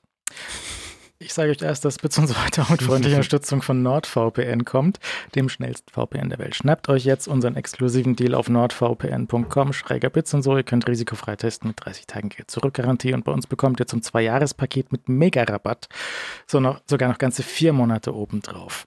NordVPN gibt es jetzt auch direkt auf dem Apple TV, ne? ohne Gewurstel auf dem Router oder so. Ihr könnt einfach die App für tvOS im App Store runterladen, direkt verwenden. Und mit NordVPN könnt ihr dann auf eure Inhalte zugreifen, während ihr im Ausland seid, euren schäbigen ISP umgehen oder eure Online-Aktivitäten mit einem Klick schützen. Mit einem Klick verbindet euch dann mit eurem nächsten freien Server oder ihr wählt euch das Land der Wahl aus. NordVPN hat über 5000 Server in über 60 Ländern. Äh, es geht auch andersrum, wenn ihr in Deutschland sitzt und möchtet Content aus dem Ausland sehen. In vielen Fällen geht das ohne Probleme mit NordVPN. Testet risikofrei. Jetzt NordVPN mit unter 30 Tage Geld zurück Garantie. Schnappt euch unseren exklusiven Deal mit Mega-Rabatt unter nordvpn.com schräger Bits und so und schließt euch Millionen von zufriedenen Nutzern an. Ganze vier Monate extra gibt es bei uns oben drauf. Herzlichen Dank NordVPN für die Unterstützung. Ja, die anderen Regelungen, zum Beispiel Game Streaming hat man sich jetzt lange mit äh, den, äh, den, den, dem Xbox, wie heißt das Ding bei Xbox? Äh, äh das Cloud Gaming, also äh, Xbox Game Pass. Game Pass. Mhm. Haben sich lange damit gestritten und irgendwie Theater und ja, es muss eine einzelne App sein und es muss extra hin und her und tralala. Jetzt sagen sie, haben, sie haben sich kurz gestritten und dann gesagt, nö. also, ich meine, ich mein, da gab es doch dieses, da gab es doch diese, diese ganz lustige Wortregelung, irgendwie so prinzipiell erlaubt, aber eigentlich das praktisch nicht umsetzbar. Das war wirklich eine Farce. Also ja. Und jetzt sagen sie, jetzt geht's doch. Ja, was lustig ist. Nichts mit dem Digital Markets Act zu tun. Kam nur zufällig zur gleichen ja, Zeit. Nur zufällig, wo der App Store geöffnet werden muss, fällt Ihnen ein, dass äh, Cloud Gaming ja auch so ein Ding ist. Also man muss auch sagen, dass natürlich diese Cloud Gaming Kiste ja auch, ich glaube, das war unter anderem in Großbritannien und es gab sicher noch ein, zwei andere Länder, wo auch schon Regulierungsbehörden gesagt hat, so diese Cloud Gaming Geschichte, die müssen wir uns ja jetzt mal anschauen. Hm. Ähm, ich weiß nicht, ob die wirklich jetzt so gravierend wichtig war, dass da eine Regulierungsbehörde tätig werden muss, aber es war halt super albern, dass Apple Cloud Gaming nicht. Wir haben uns ja schon so oft darüber unterhalten, über diese Cloud Gaming Kiste. Und äh, glaube ich auch, waren uns relativ einig, dass Apple da eigentlich äh, Microsoft an den Hals hätte springen müssen und sagen müssen, hey, wir wollen die beste Plattform für Game Streaming werden. Ähm, auf der anderen Seite, ich meine, auch da sind wir halt wieder, wo kommt das Geld her im App Store? Zu großen Teil, es kommt halt aus einzelnen Games, die halt einzelne In-App-Juwelenkisten verkaufen. Wenn du halt irgendwie Game Streaming in großem Stil darauf lässt und halt Game Streaming, wir wissen immer noch nicht, äh, ob Game Streaming ein großes mhm. Ding eigentlich wird. Ich glaube, die, die Frage ist noch nicht ganz beantwortet. Äh, nein, nein, nein. Und äh, final beantwortet. Also wir haben ja schon gesehen, dass der Markt sich schon, der ist ja schon eigentlich total zusammengebrochen in sich. Aber auf der anderen Seite ist das natürlich irgendwie was, was interessant ist und was halt, wenn das sich entsprechend halt ausdehnt und dann plötzlich du halt auch diese In-App-Kaufhöllen der Spiele halt als Streaming plötzlich hast, dann ist halt vorbei mit der Juwelenkisten 30 Prozent. Hast du da mehr Details zu? Also ja, ich, ich wollte gerade, also ich habe es noch nicht wirklich reingelesen. Also rechnet Apple da auch mit ähm, Provision, dass du das Abo für einen Cloud-Streaming-Dienst dann irgendwo abschließen kannst innerhalb der App? Also es würde mich nicht wundern, wenn das irgendwo, ich hab, weiß auch nicht, ob da irgendwo schon versteckt die ganz genauen äh, Vorgaben sind, die sie sich da dran knüpfen, aber es würde mich nicht wundern, wenn das eigentlich darauf hinausläuft, dass das in der App dann abonniert werden muss und natürlich über Apples Bezeichnungsstelle läuft. Das, weil, weil, das, das mhm. Cloud-Streaming hat halt, kann halt nie die gleiche Latenz haben wie eine Konsole, die vor deiner Nase steht. Und wenn du halt anfängst, irgendwie einen anderen Fernseher zu kaufen, weil dir deine, deine LCD irgendwie zu viel Latenz da drauf bringst, dann wirst du mit dem Cloud-Game nicht glücklich. Wenn das allerdings so ein mhm. Cloud-Game ist wie dieses, wie hieß dieses Ding, was ich mal notgedrungen probieren musste, was ihr mir befohlen habt, auszuprobieren, was, was so super hässlich war, dieses chinesische Ding. Ähm, der, der, der, der, den App Store-Hit meinst ja, du? Ja. Den App Store-Hit, der 30 Gigabyte im, im Genshin, Genshin Impact. Ja, ja, richtig. Das ist ja extra schon so gebaut, dass, dass das Gemesche von deinen Knöpfen auf dem Controller, dass das kaum einen Einfluss hat auf das Spiel. Ja, du merkst ja gar nicht, was du machst. Ja, ja, das hat überhaupt nichts mit dem Spiel zu tun. Da kannst du drücken, wie du willst. Das ist optimiert für hm. Cloud Gaming, weil es ist komplett äh, Latenz wurscht, was du, was du da drückst. Mhm. Wenn du das Spiel natürlich dafür designst, dass das ähm, keinerlei Reflexe oder Fähigkeiten erfordert, dann richtig, richtig. Dann hast du da natürlich eine, eine bessere Chance. Und wenn dann halt du dir nicht die, die teure Hardware hinstellen musst, wobei das wird ja auch grundsätzlich gehen, dass die, dass die A-Chips das wegrechnen, aber äh, andere Geschichte. Ne? Aber ich glaube, es, es, steht und fällt halt auch zusätzlich noch mit der Güte der Internetverbindung und dann kannst du halt das in Deutschland auch direkt streichen. Also das Interessante bei dieser Pressemitteilung äh, beim Game Streaming ist natürlich erstmal, dass es weltweit gilt.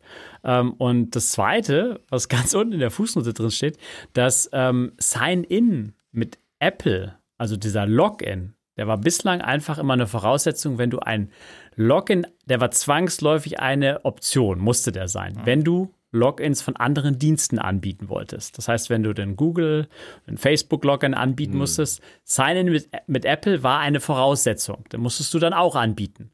Und diese Voraussetzung fällt mit ganz komischer Wortwahl jetzt erstmal. Ja. Also da steht irgendwie drin, also mehr Flexibilität für Sign-in-Optionen.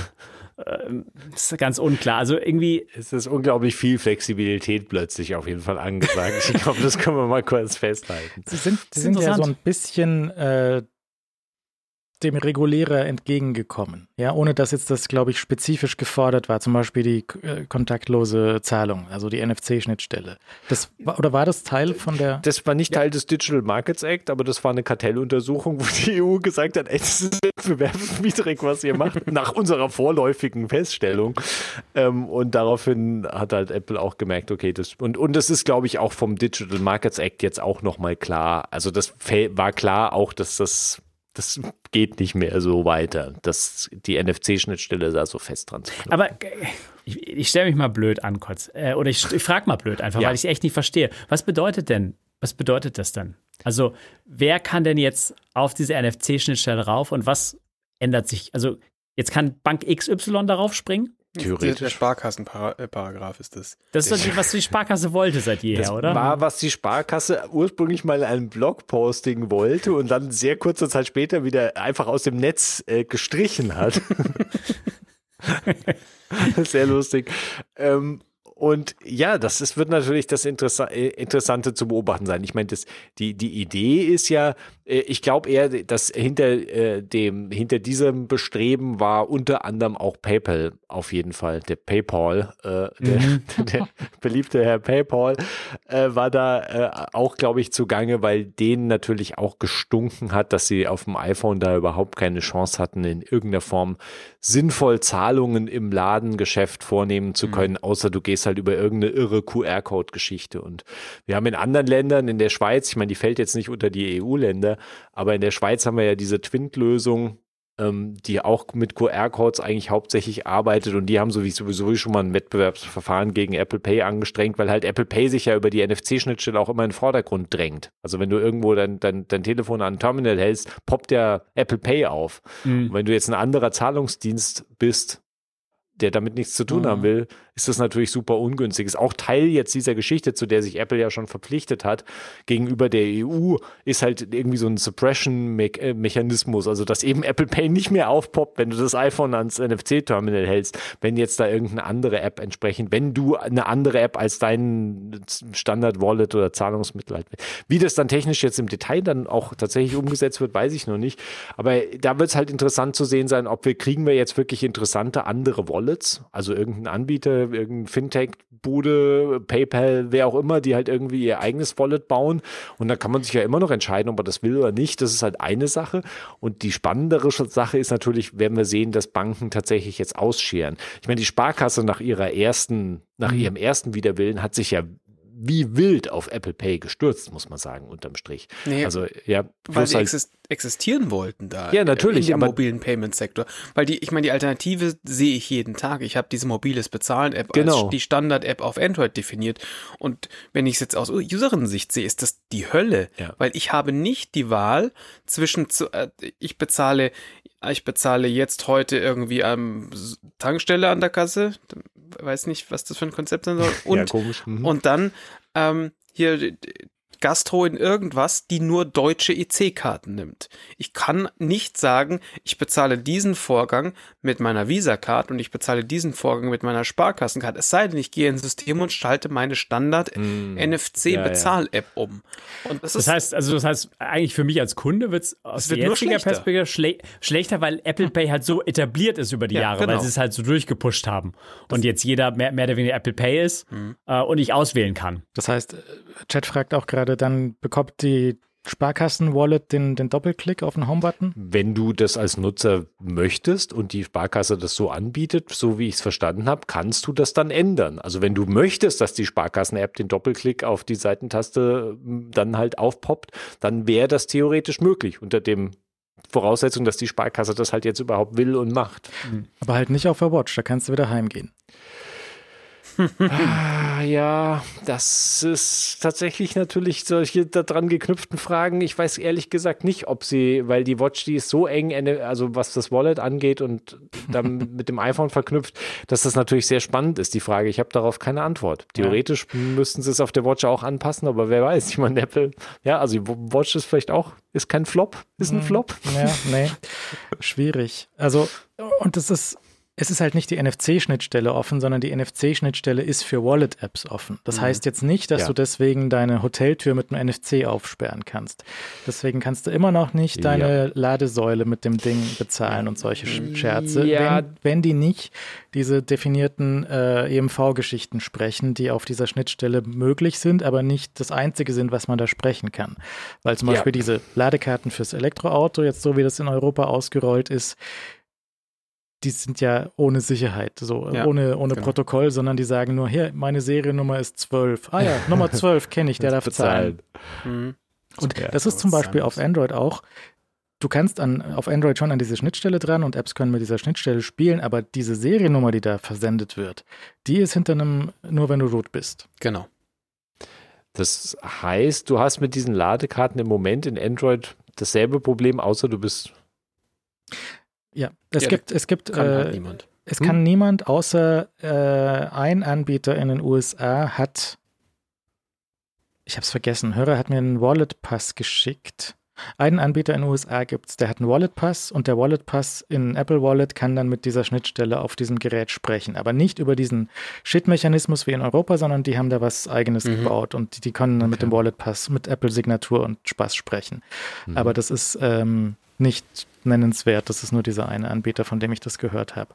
Und die Wallet-Pässe, die in Apple Wallet drin sind, die können natürlich auch andere Sachen über EMV äh, sprechen. Wenn du da diesen Java-Quatsch laufen hast auf deiner, auf deiner normalen Smartcard, dann kannst du dieses Java-Applet auch auf das iPhone bringen mit Apples Unterstützung und dann kannst du halt darüber auch so Restaurantpass, der nicht Visa und nicht Mastercard ist, mhm. sprechen und okay. äh, Kantinenpass von der Uni Bochum oder sowas. Also ja. es gibt ja diese Liste ja. von EMV-Anwendungen und diese Sachen, die, die würden darüber laufen. Das heißt, es könnte jetzt auch jemand kommen, der so eine EMV-Anwendung hat, Kantine Uni Bochum und sagen, ich mache jetzt meine eigene App und das ist dann meine Standard-Wallet für meine Studenten.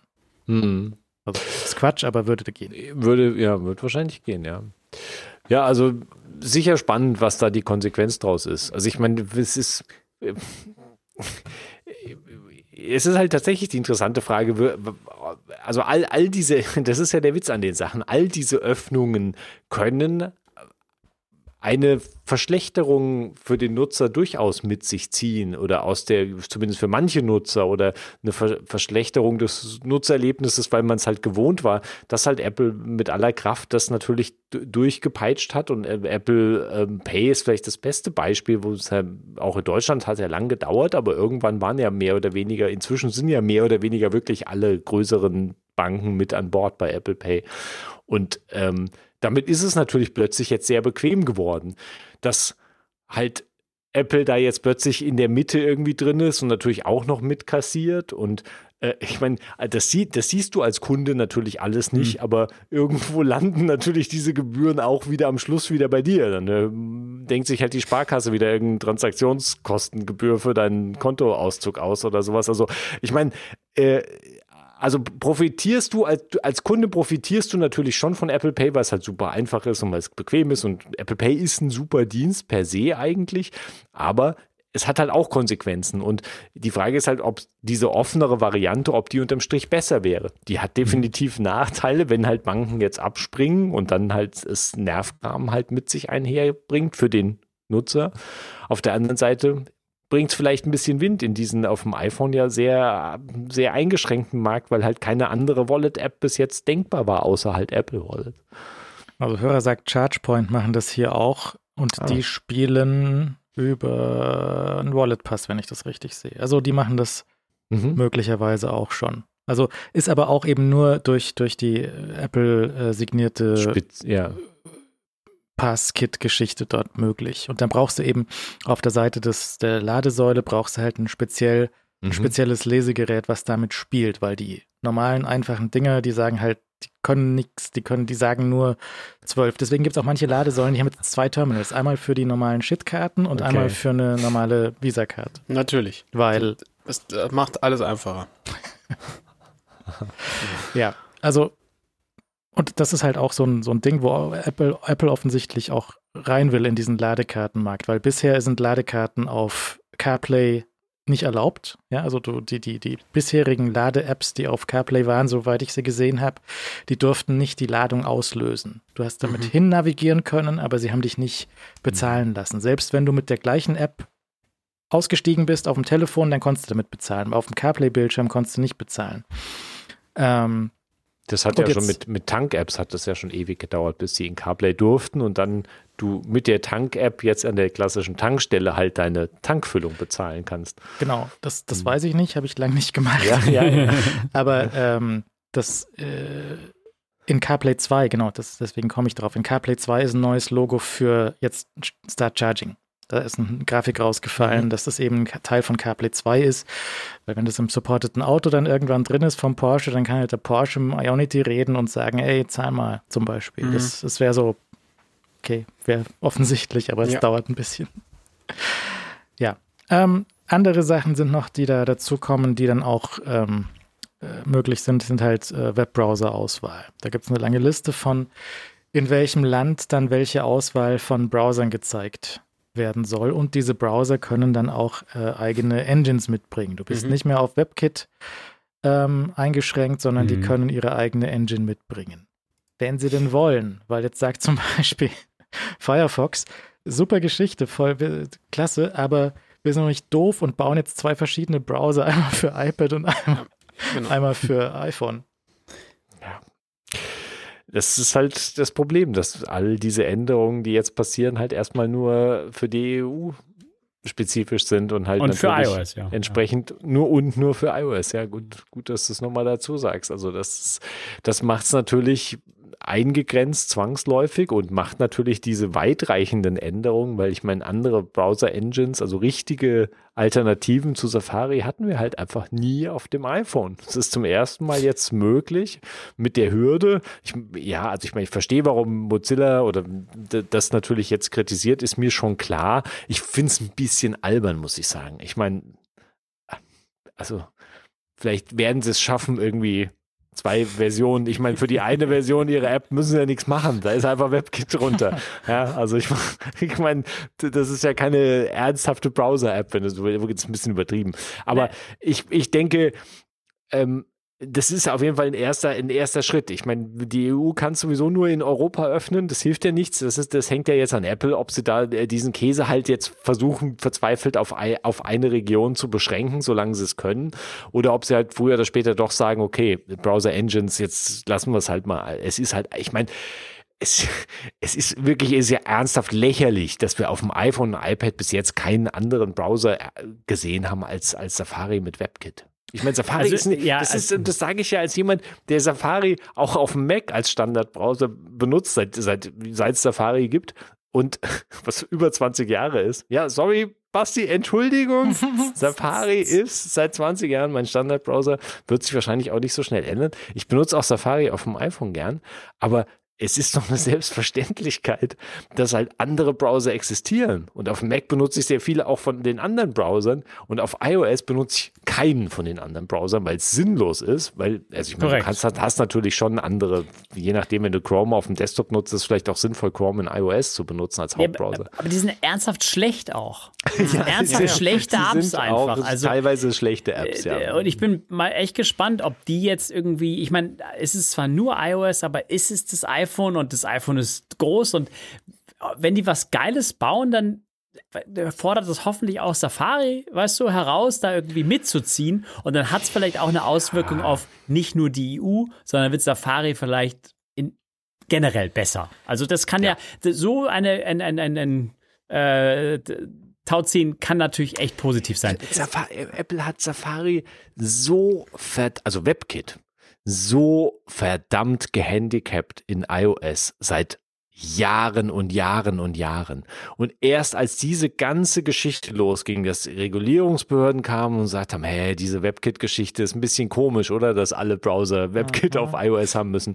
Und dann plötzlich sind, plötzlich sind Dinge passiert. Plötzlich können mhm. irgendwie Progressive Web Apps, plötzlich irgendwie äh, Homescreen, plötzlich Push-Nachrichten für Web Apps, plötzlich bam, bam, bam, bam, bam auf einmal und, und, und irgendwie auch so die Browser-Benchmarks, was also jetzt nicht die, die, die Geschwindigkeits-Benchmarks, aber so die, ja, Konformität, äh, da wurde plötzlich die Schnittstellen haben sie gearbeitet und ha, hier neue Funktionen und WebKit und plötzlich ist so eine richtige Welle an Entwicklung in WebKit reingekommen, was jahrelang nicht passiert ist, wo sich mhm. nichts getan hat. Naja, es wird so loschen, ne? Also Apple hat natürlich einen riesen Anreiz, Safari so unbrauchbar wie möglich zu halten. So ja. gerade an einem Level, dass es erträglich ist, aber dass es bloß nicht diese 30 Prozent in, in ja. Gefahr bringt, die im App Store fließen können. Klar. Wenn du, wenn du andere Apps plötzlich, weil der Browser, ich meine, wir haben ja nicht nur alternative App-Marktplätze, sondern wir haben halt auch den Browser. Und wenn der Browser plötzlich auch eine App-Vertriebsplattform ist, das ist, glaube ich, für Apple immer noch die schlimmste Furcht. Und da ist natürlich auch manches von berechtigt dran, weil natürlich wir ja auch gesehen haben, dass natürlich und auch die Problematik, dass wir halt auf, auf, auf macOS halt irgendwie hauptsächlich irgendwie Elektron-Apps oder irgendeine Art von App mit einem mit einer Engine-Wrapper halt irgendwie bekommen, die halt eigentlich eine Web-App ist, die halt in irgendeine Desktop-Form gegossen wird. Diese Problematik sieht Apple ja auch in macOS und die sehen auch die Nutzer mitunter in macOS ähm, und das wollen sie wahrscheinlich in iOS verhindern wie verrückt, aber es kann natürlich nicht der, der, der, der Weg dazu, das zu verhindern, kann halt nicht sein, äh, die Weiterentwicklung von Browsern zu blockieren. Das, das ist einfach der falsche, der falsche Weg dafür. So, und jetzt mich ist es so. Also. Mich hat zum Safari auf dem Desktop wahrscheinlich schlussendlich gebracht, das, äh, der Selbstmord von One Password. Weil dann habe ich mhm. angefangen, iCloud Keychain zu benutzen und dann war ich auf dem iPhone auf dem Safari und auf dem Mac auf dem Safari und dann habe ich meine Passwörter dort fertig. Das war irgend so, irgend, One Password hatte sich irgendwann kaputt geupdatet auf meinem Mac. Dann ging es mhm. nicht mehr, hat es mich genervt, habe ich rausgeschmissen. Und dann haben sie noch irgendwie Abo-Modelle draufgeschmissen mhm. und dann war es vorbei. Und damit bin ich dann vom Chrome oder Firefox oder was auch immer das damals war, halt weg und zum Safari. Und das war mhm. auch ruppig, aber das war dann auch mit dem Strom okay und das war dann, ja, ja. waren die Passwörter drin und dann, dann hat das schon gepasst. Also das war zum, für mich zumindest der, der, der, der Anreiz, dann zu wechseln. Und mhm. natürlich auch Chrome ist dann super evil und, und so weiter und so fort. Ähm, ja, Alex. Jetzt ist lustig. Also 17.4 kommt dann jetzt im März und dann wirst du beim ersten Start von, von deinem Browser, Safari, wirst du dann eine Auswahl von Browsern bekommen, die du als Standardbrowser wählen kannst. Eine Liste von Browsern, die Apple auch rausgelassen hat, für die ist unterschiedlich pro Land. Äh, und die wird ähm, äh, nicht chronologisch, sondern einfach ähm, jedes Mal für oder für jeden Nutzer einfach nach einem Zufallsprinzip anders sortiert. Und da stehen so bekannte Browser drin wie Aloha, mhm. Web at Work und you.com. Ich, das sind die drei, die ich einfach echt nicht kannte. Also, ich meine. Wie sind, die, wie sind die auf die Liste gekommen? Ja, das ist unklar, was, also, das unterscheidet sich auch pro, pro Land. Also, in Griechenland gibt es zum Beispiel den Private Browser Deluxe, der da ausge ausgewählt wird. Scheint ein Hit zu sein. Äh, ist mir unklar, was. Äh ja, sollen die, es sollen die zwölf populärsten Browser in jedem Land sein. Ja. Also Private Browser Deluxe. es gibt halt viele Überschneidungen. Also Brave, Chrome, DuckDuckGo, ja. Edge, Firefox, die sind Aber halt in jedem Land. DuckDuckGo hat ja keine eigene Engine bisher. Nee, aber es ist ein eigener Nee, Browser. Das ist ja einfach, da geht es ja nur um die, da geht es ja erstmal um so einen albernen Auswahldialog, um einfach zu sagen, hey, Ja. es gibt andere Browser. Äh, Du hast halt, und Apple kritisiert, glaube ich, zu Recht, Nutzer haben natürlich null Informationen an dem Punkt, stimmt auch. Und du kriegst halt einfach nur eine Liste mit Browser-Icons und dann tippt wahrscheinlich ein großer Prozentsatz auf Chrome, weil so, hey, das Icon habe ich schon mal gesehen. Und dann äh, ist es wahrscheinlich Apple traurig. In, Ähm, in Schweden populär übrigens BlackBerry Access. Äh, ist, Was? das werde ich gleich mal runterladen. Das ich sofort mal. Äh, ja. Das war ja auf Windows, gab es ja auch diese Default-Browser-Geschichten. Da hatten sie Ja. auch mal auf die Finger bekommen und dann gab es diese Dialoge, wo irgendwie in zufälliger Reihenfolge irgendwelche Browser aufgelistet waren. Dann konntest du das dort aussuchen. Und in, inzwischen sind wir wieder an einem Punkt, wo Windows halt dir siebenmal am Tag äh, Edge als Default installiert. natürlich, natürlich.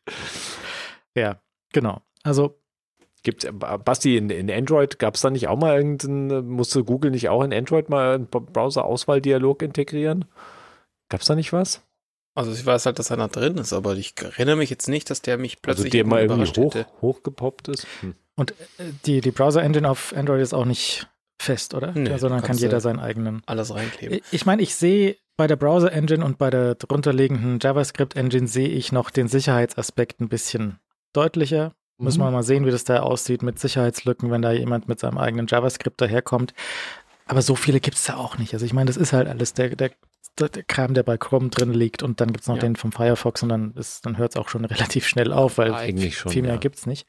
Und wir dann halt möglicherweise Sicherheitslücken, die im, im Chrome auf dem Desktop gefunden werden, wie die da halt dort anwendbar sind und wie das dann läuft, ob es da, äh, wie das mit, mit, wenn da irgendwie Just-in-Time JavaScript ge laufen Mhm. gelassen wird, das, das sehen wir dann, ist ja auch spannend.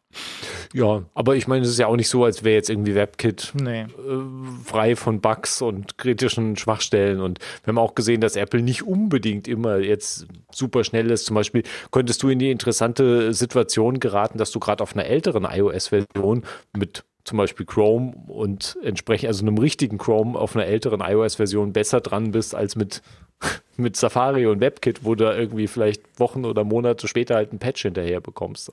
Ja. Also das ist, glaube ich, die Diskussion ist noch nicht beendet, aber es ist natürlich interessant, auch hier wieder zu beobachten, was dann, was da tatsächlich passiert. Ich möchte mal kurz auf einen Punkt von dir, Leo, der sehr Ja. gute Ei- Hm. Einwand findet auch die Videofunktion von macOS. ähm, weil du vorhin gesagt hast, wie, wie schwierig kann es jetzt ja für Mozilla sein, da zwei verschiedene Varianten zu, zu haben. Aber ich verstehe schon richtig, dass ich zwei, zwei ähm, verschiedene Apps brauche. Also ich brauche einen Mozilla Firefox EU und einen Firefox Rest of the World, richtig? Wahrscheinlich, ja. Und wenn, dann, wenn die also, sich unterscheiden, ja. ja, klar, weil wenn du in dem einen, wenn du Hm. in Europa halt deine Gecko-Engine drin haben Ja. darfst und im anderen nicht. Und spätestens dann hast du aber halt äh, down the road ein Problem. Weil Ja. wenn in dem Moment, wo alle anderen Länder nachziehen, hast du die Hälfte der, der Install-Base auf dem einen, die andere Hälfte auf dem anderen.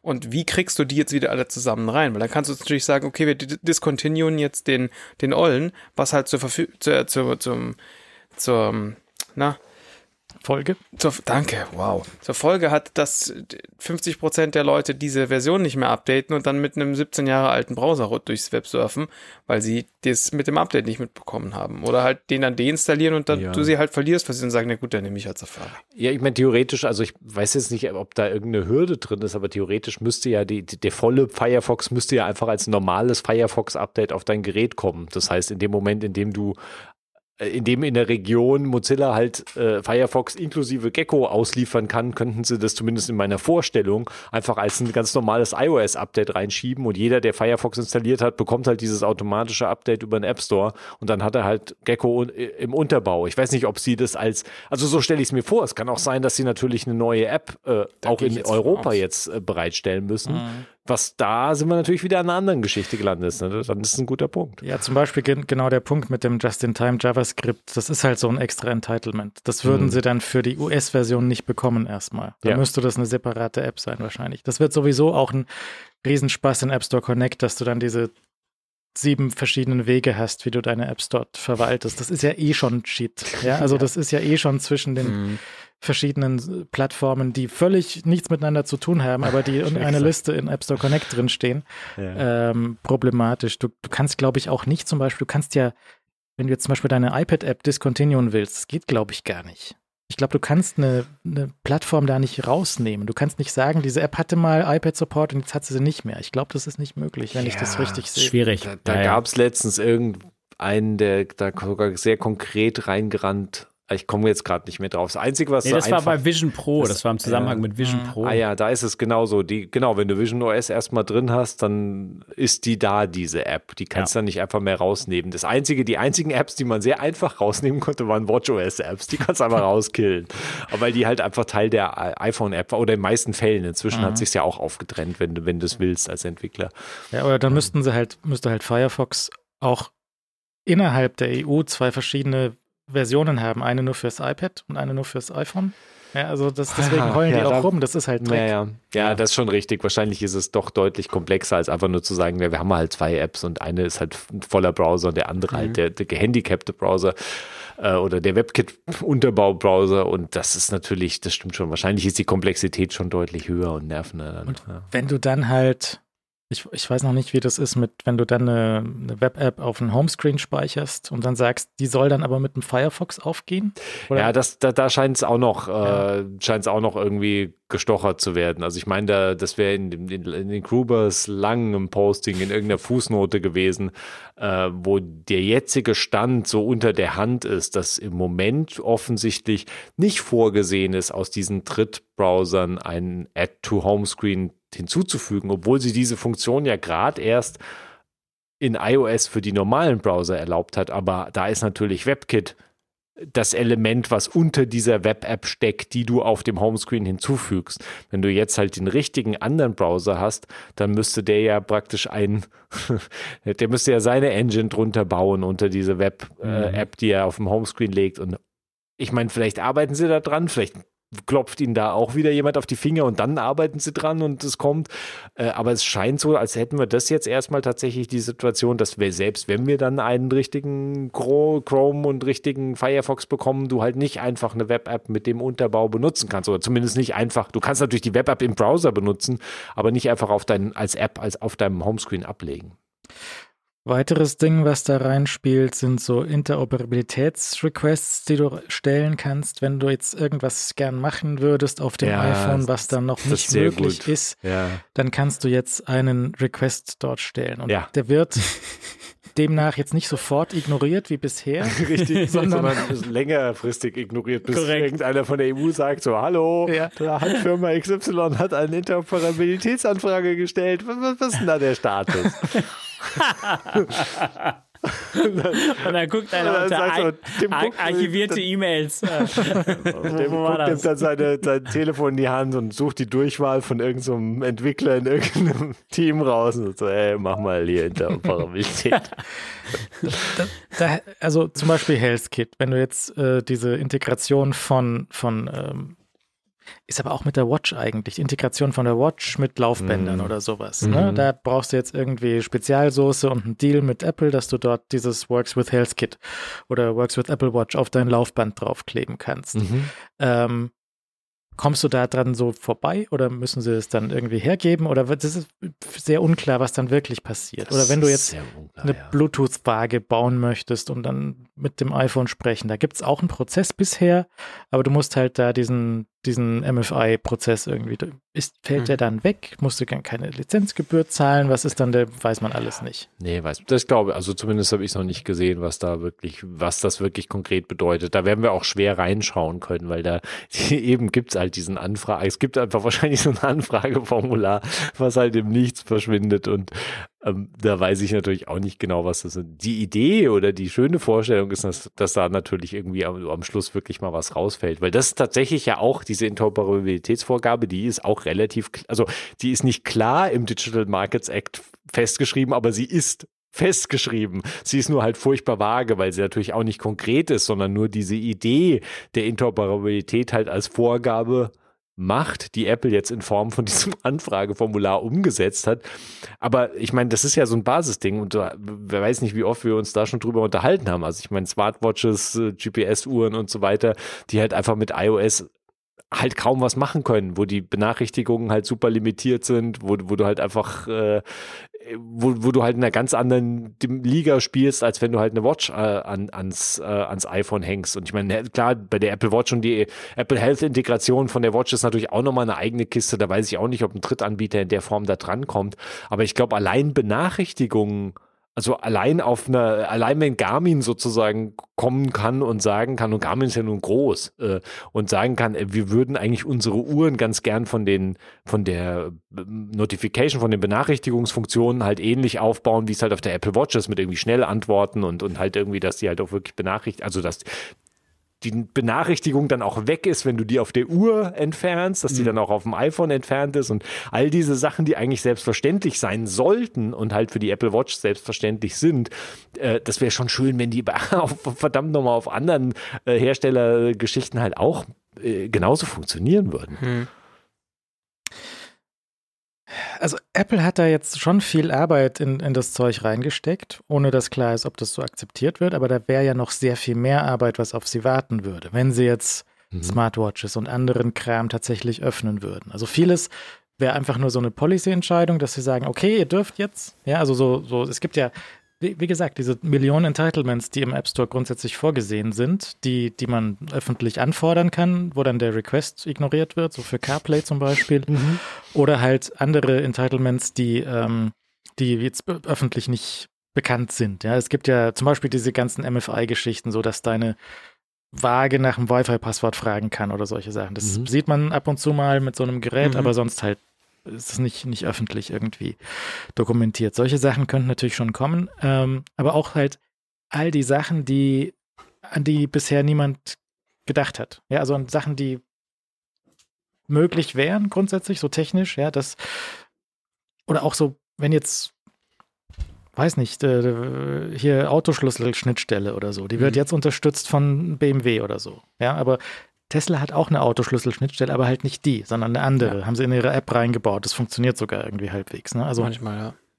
Das, äh, solche, solche Geschichten, das, das wäre schon nicht blöd, wenn du mit dem Gerät noch mehr machen könntest. Und da hat halt Apple bisher immer voll den Finger drauf gehabt.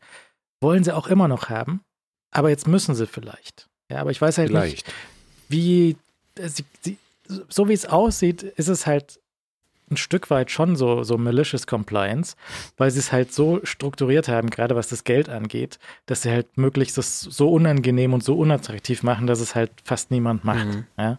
Und bei den anderen Sachen, die halt jetzt sie auch kein großes Geld kosten würden, sondern nur so ein bisschen Abgabe von Kontrolle, was ihnen vielleicht noch ebenso unangenehm ist wie Geld abgeben, mhm. ähm, müssen wir halt sehen, wie sie sich da anstellen und ob da halt Firmen jetzt in der EU Hersteller von Devices, von Geräten, von, von Diensten, Fahrkarten, Zeug, irgendwas, irgendwelche Verkehrsbetriebe. Ich meine, die sind eh super zäh und da geht gar nichts vorwärts. Aber ja. ähm, wenn da was wäre, wenn da jetzt sich irgendeine innovative, ich meine, ja, UK ist eh raus. Transport for London, die eigentlich relativ äh, mhm. flott mit sowas sind, die spielen halt jetzt erstmal nicht mit. Die müssen da einen extra Deal rauswursteln jetzt. Schweiz ebenso weiß ich nicht, was da. Aber passiert da was? Ist das jetzt be bedeutsamer Tag, den wir im, im großen Geschichtsbuch des App Stores mal markieren? Oder ist es halt nur so eine Luftnummer? Da hat sich der, Regu so wie in Holland, Regulierer klopft sich selber auf die Schulter, ja. so sehr gut, wir haben unsere Bürger jetzt geschützt vor dem bösen US-Konzern. Und dann kommt halt am Schluss doch nichts raus. So, unterm Strich. Ja, es ist sicher offen auf jeden Fall offen, zumal wir ja das Ende auch der Geschichte noch nicht kennen. Also wir wissen ja noch nicht, ob sich der Regulierer jetzt einfach auf die Schulter klopft oder da tatsächlich jetzt nochmal genauer drauf schaut und ob vor allem diese geschäftlichen Vorgaben in irgendeiner Form bekämpft werden. Ich glaube, es ist relativ klar, dass natürlich äh, Spotify, ja, wissen wir, einer der Haupttreiber auch der Beschwerde bei der EU ja seit 2019, die werden schon auch, ich meine, die werden sich äh, seit 2019 ein oder andere Mal wahrscheinlich da auch mit der EU zusammengesetzt haben, mit entsprechend mit Leuten. Und die werden sich da jetzt sicher nochmal hinsetzen und sagen, ja, hier. Und die, die EU ist da ja auch immer drauf aus, dass irgendwie Markt, hier müssen immer, irgendwie muss Marktteilnehmer, Marktteilnehmer müssen immer Feedback geben. Und da wird, jetzt wird da sicher auch gesammelt und es wird geschaut natürlich, was die Reaktionen sind. Und dann werden wir sehen, was da die Konsequenzen sind. Und wenn es dann weitere Konsequenzen gibt, weil ich glaube, auf dem Papier, und ich meine, Apple ist ja nicht blöd, auf dem Papier ähm, haben sie wahrscheinlich den Großteil, wenn nicht alle Regeln, die jetzt erstmal da sind, haben sie auf dem Papier sicher erfüllt. Die Frage ist halt, sind die Geschäftsbedingungen, so wie sie sie jetzt vorgegeben haben, sind die haltbar? Bekommen sie halt jetzt Gegenwind einmal von, von EU-Seite, aber auch natürlich von Entwicklerseite, weil ich meine, das ist ja auch noch ein Element, was irgendwie unklar ist, wie es sich entwickelt.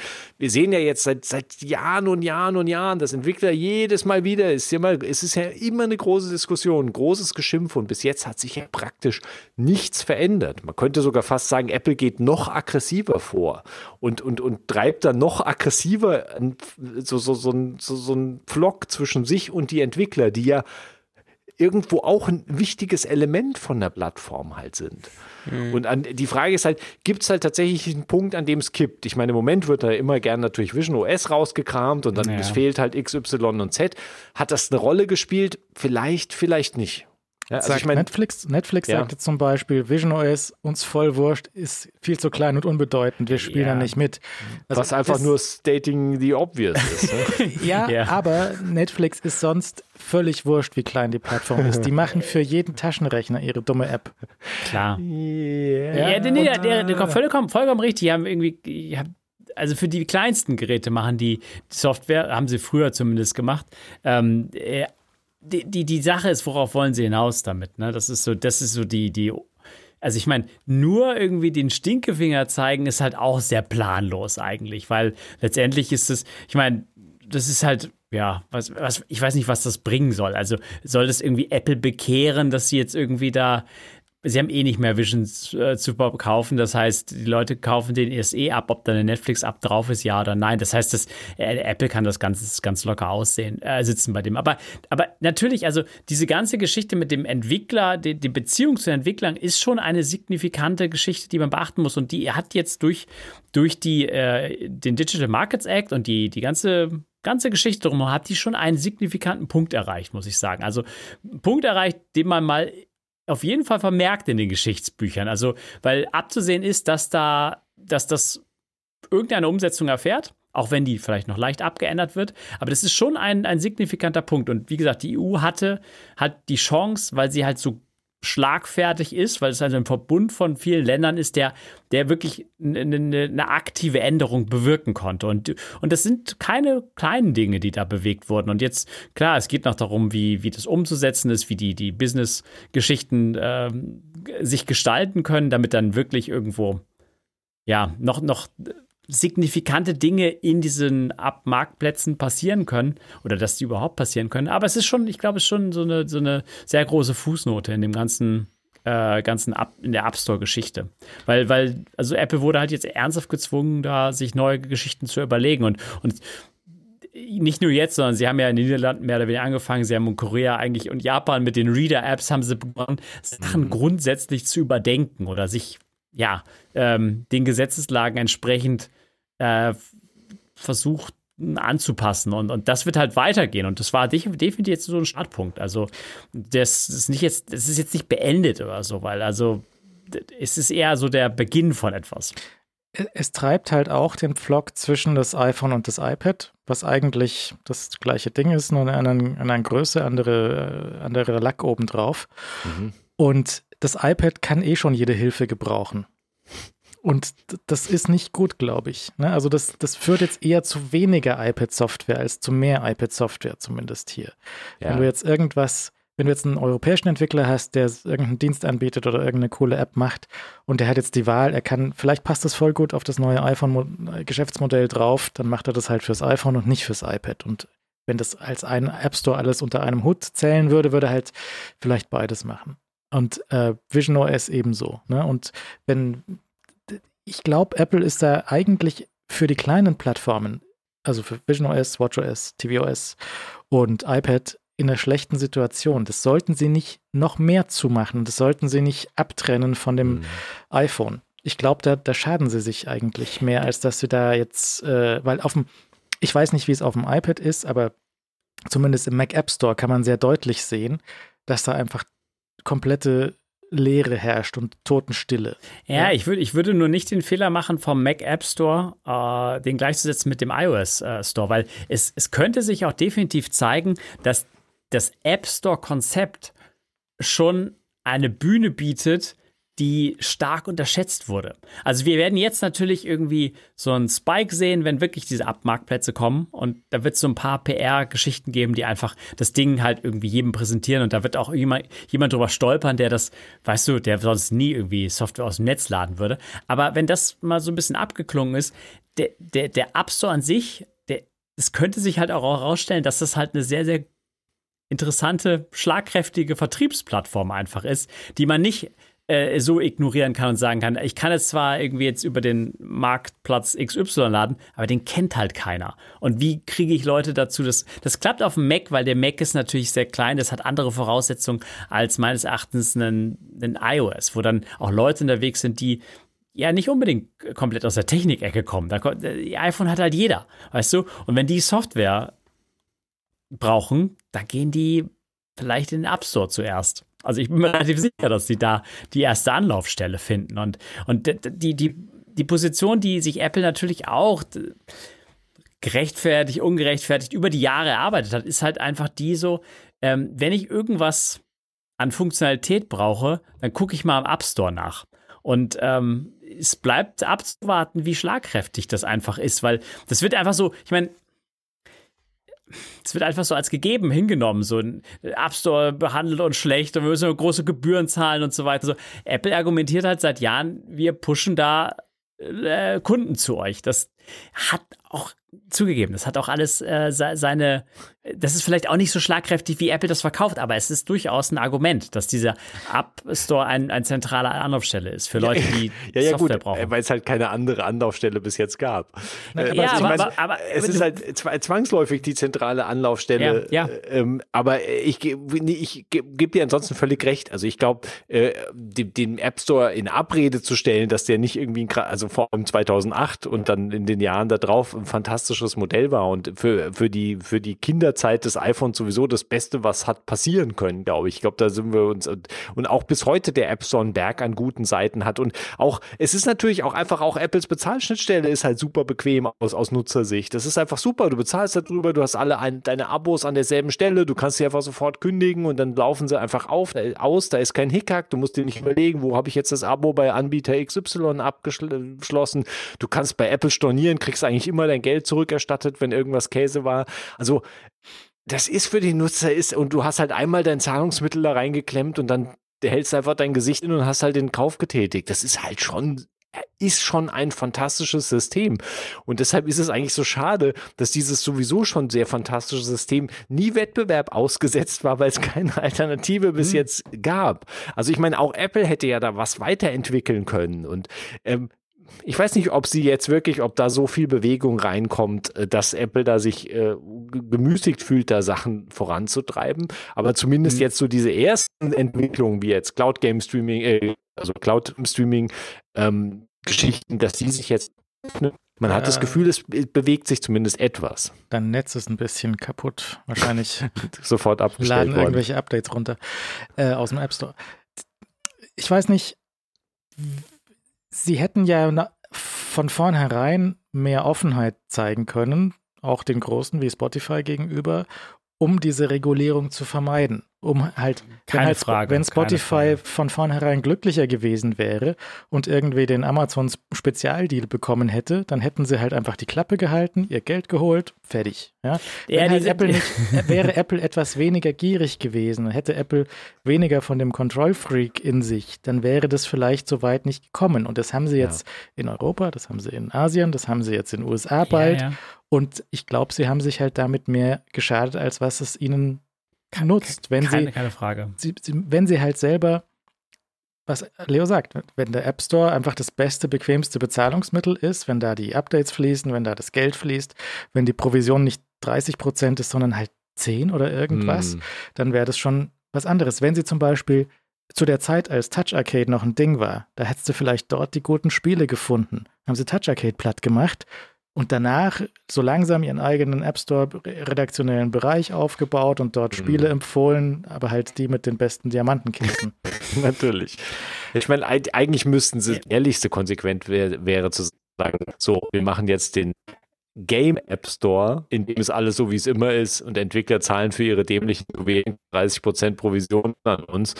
Und machen wir einen Produktivitäts-App Store, wo ja. du halt Provision 10, 10%. Wir hören gerade nur die Hälfte von dir. Ich wiederhole das nochmal. Du hm. wolltest einen Game App Store und daneben den Produktivitäts-App Store. Wenn das ja. geteilt wäre, so in normale Apps, Apps, Apps, ja, so irgendwie bessere, das bessere Terminal, so ein Prompt 3 kommt irgendwie, sehr gut, möglicherweise. Und das andere ist halt der Juwelen-Shit. Ja, dass mhm. du halt, so wie du auch, äh, weiß nicht, in einem Kaufhaus die verschiedenen Abteilungen hast oder so. Ähm, mhm. Was ist, bei, ja. bei, Android ist ja vieles von dem, was jetzt da angedacht ist, ist ja schon so. Es gibt verschiedene App Stores, es gibt sowas wie Sideloading, das haben wir jetzt hier noch nicht, aber mhm. so grundsätzlich, du hast sowieso viel mehr Möglichkeiten, auf die Schnittstellen zuzugreifen, du hast mehr NFC-Möglichkeiten, ja. hin und her, tralala macht es denn einen Unterschied? Also ich meine, was, hm, weil die meisten Leute machen ja eh nur den gleichen Blödsinn wie auf iOS auch, nämlich ihren WhatsApp und machen ein Foto und äh, weiß nicht was, telefonieren vielleicht. Das ist ja genau der Punkt. Ähm, ich meine, die, die Provisionen sind ja auf der Google-Seite ähnlich, mit dem kleinen Unterschied, dass du natürlich nicht dieses Ding hast, du darfst nur innerhalb von innerhalb dieses Play Store-Ökosystems bezahlen. Und von daher. Äh, Außer bei Games, glaube ich, da, da musst du schon. Da bin ich mir gar nicht genau sicher, weil das ist ungefähr die einzige Kategorie, die ich einfach nicht installiert habe auf diesem Gerät, weil es mir nicht, nicht interessiert. Aber äh, das könnte, das könnte tatsächlich sein. Ähm, die Frage ist, ob du nicht einfach Google Pay einbinden kannst und dann deutlich weniger bezahlst als durch irgendwelche In-App-Schnittstellen. Nicht ganz sicher. Aber am Ende, ohne es jetzt genau zu wissen, weil ich natürlich nicht alle äh, Android-Telefonie jemals, die, die alle Menschen da draußen haben, angeschaut habe. Aber, ich glaube schon. Äh, also nein, ich habe jedes Modell angeschaut, aber nicht alle. Ich bin, nicht, bin da durch die U-Bahn gegangen und habe Leuten ihre Telefone durchgeschaut.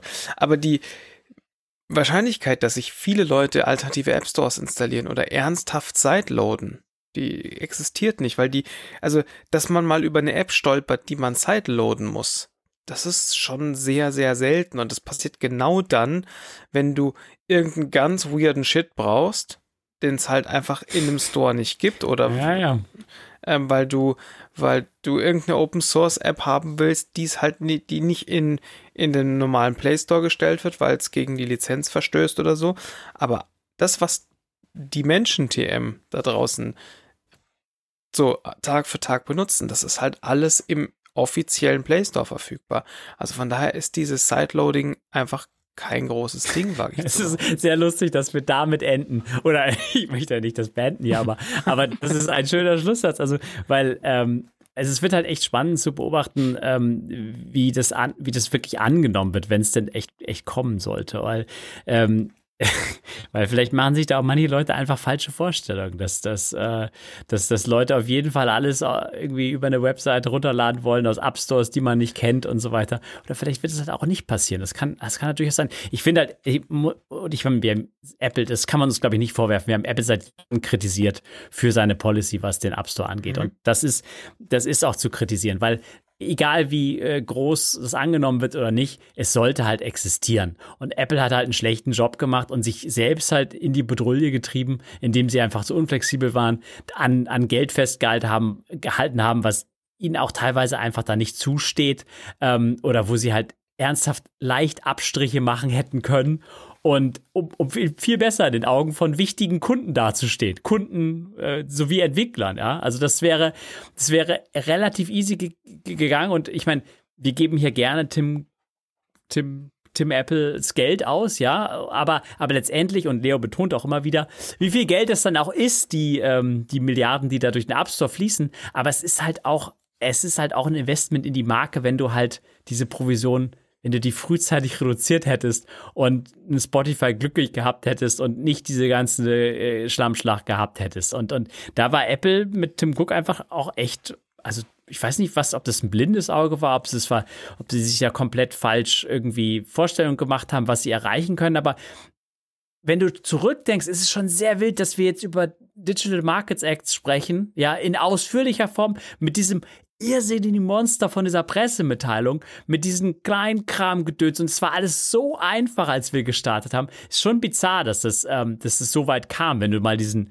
diesen, die, die, den Sprung zwischen diesen Jahren einfach, wenn du die Jahre dazwischen vergisst und siehst, wo du gestartet bist und wo du jetzt angekommen bist. Ja, also Apple hätte es ernsthaft leichter haben können und, und wenn sie da nicht an, an jedem Cent festgehalten hätten. Und ich weiß, es sind keine Centbeträge, die da fließen, aber trotzdem äh, ist Software das, was, was die Plattformen auszeichnet. Und da ein Investment wäre auch gewesen zu sagen, äh, wir, wir kürzen radikal die Provision oder wir, wir äh, konzentrieren uns nicht auf irgendwelche äh, Schatzton-Spiele, weil das ist natürlich auch was, Apple betont immer wieder, der App Store der sicherste Place und total toll und Leute fühlen sich glücklich. Aber es ist halt, ich glaube, da kann man viele Leute fragen, die sagen, da ist auch viel Scheiß drin, da musst du aufpassen. Ich meine, da jeden Tag, jeden Tag kommt so ein Mann irgendwie ab, äh, her mit einer App, die er irgendwie runterladen möchte. Und ich muss da erstmal kontrollieren, irgendwie, okay, was für ein In-App App Store Abzockmodell steckt dahinter, ja? Und ist es alles abgedreht? Und kann man sich das nicht anders? Ich meine, heute, ich, an dem Tag irgendwie so, es gibt, ich hätte gerne die abgeladen, die hier Klingeltöne auf mein Gerät spielt. So, weißt du? Klingeltöne. Dann habe ich erstmal überlegt, Klingeltöne kann iOS nicht einfach so aufs Gerät spielen. Wie wollen die das machen? Also habe ich aus Interesse natürlich sofort die abgeladen, selbstverständlich. Und was macht die ab? Die bietet Klingeltöne an, ab, äh, an um sie dann in GarageBand zu laden, mhm. was wiederum Klingeltöne in iOS schieben kann. Ein völliger Humbug. Also da würde ich, da würde ich aber sofort, Weg. da würde ich sofort so einen Request machen, Interoperability für Ringtones. genau. Dann komme ich Jamba zurück. Ich hätte gerne diese 20 Euro ab pro Woche, hätte ich gerne legitimisiert durch In-App äh, und Interoperabilität. Und das ist ja das Ding mit solchen, damals bei Jamba, bei den Klingelton-Abos. Da haben die Carrier ihre Hände aufgehalten, haben die äh, Kids abgezockt und haben dieses das, das war ja auch, das war ja der gleiche Betrug. Also mhm. Äh, kein Betrug, es ist ein total legitimes Geschäftsmodell. Natürlich, natürlich. Aber äh, dieser, dieser Erfolg von diesen, also das ist ja das Ding. Da, äh, deswegen habe ich mich ja heute auf der Mastodon mit dem angelegt. Apple macht ja für diese 30 Prozent nichts. Ja? Für iCloud stellen sie dir einen Server hin und da haben sie eine Festplatte irgendwo, da zahlen sie Strom für die Festplatte, haben sie Entwickler, die Code für iCloud schreiben. Voll gut. Sollen sie 5 GB gratis für immer hergeben. Okay, cool. Für diese 30 Prozent machen sie nichts. Die haben diese Diamantenkiste nicht gepackt. Das, sie müssen das iOS SDK sowieso bereitstellen, sonst ist das ganze iPhone nichts wert. Aber da halten sie einfach nur die, Geld, die Hand auf und nehmen dieses Geld, so wie damals die Telekom die Hand aufgehalten hat und das Klingelton-Abo von Jamba durchgeschoben hat. Und das ist halt nicht okay. Wenn sie da einen kleineren Satz nehmen würden und das in dem Bereich hätten, wie Zahlungsdienstleister weltweit das sonst auch nehmen. So 3%, 5%, vielleicht 10%, weil es so super gut ist. Aber halt nicht 30. Ja, und dann hätten sie sich diesen ganzen Schmarrn hier sparen können. Dann hätten sie diese Entwickler, die jetzt da ein Jahr lang an diesem äh, Framework gebaut haben, hätten sie hinsetzen können und irgendwie sinnvolle Software schreiben lassen können.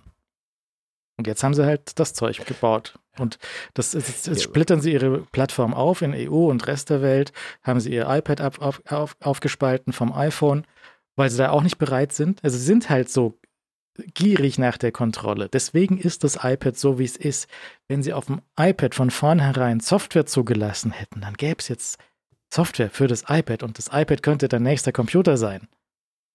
Ja, und, man, und, man, darf nicht vergessen, dass es schon auch zum Ungunsten des Nutzers ist. Also Apple macht, kreiert da ein schlechteres Nutzererlebnis, was ihnen jetzt angeblich so wichtig ist, als es sein müsste. Also es gibt keinen Grund, warum ich Bücher nur in der Books-App von Apple kaufen mhm. kann. Dafür gibt es keinen, also es gibt einen Grund dafür, nämlich Apples Businessmodell und, und Provisionsmodell.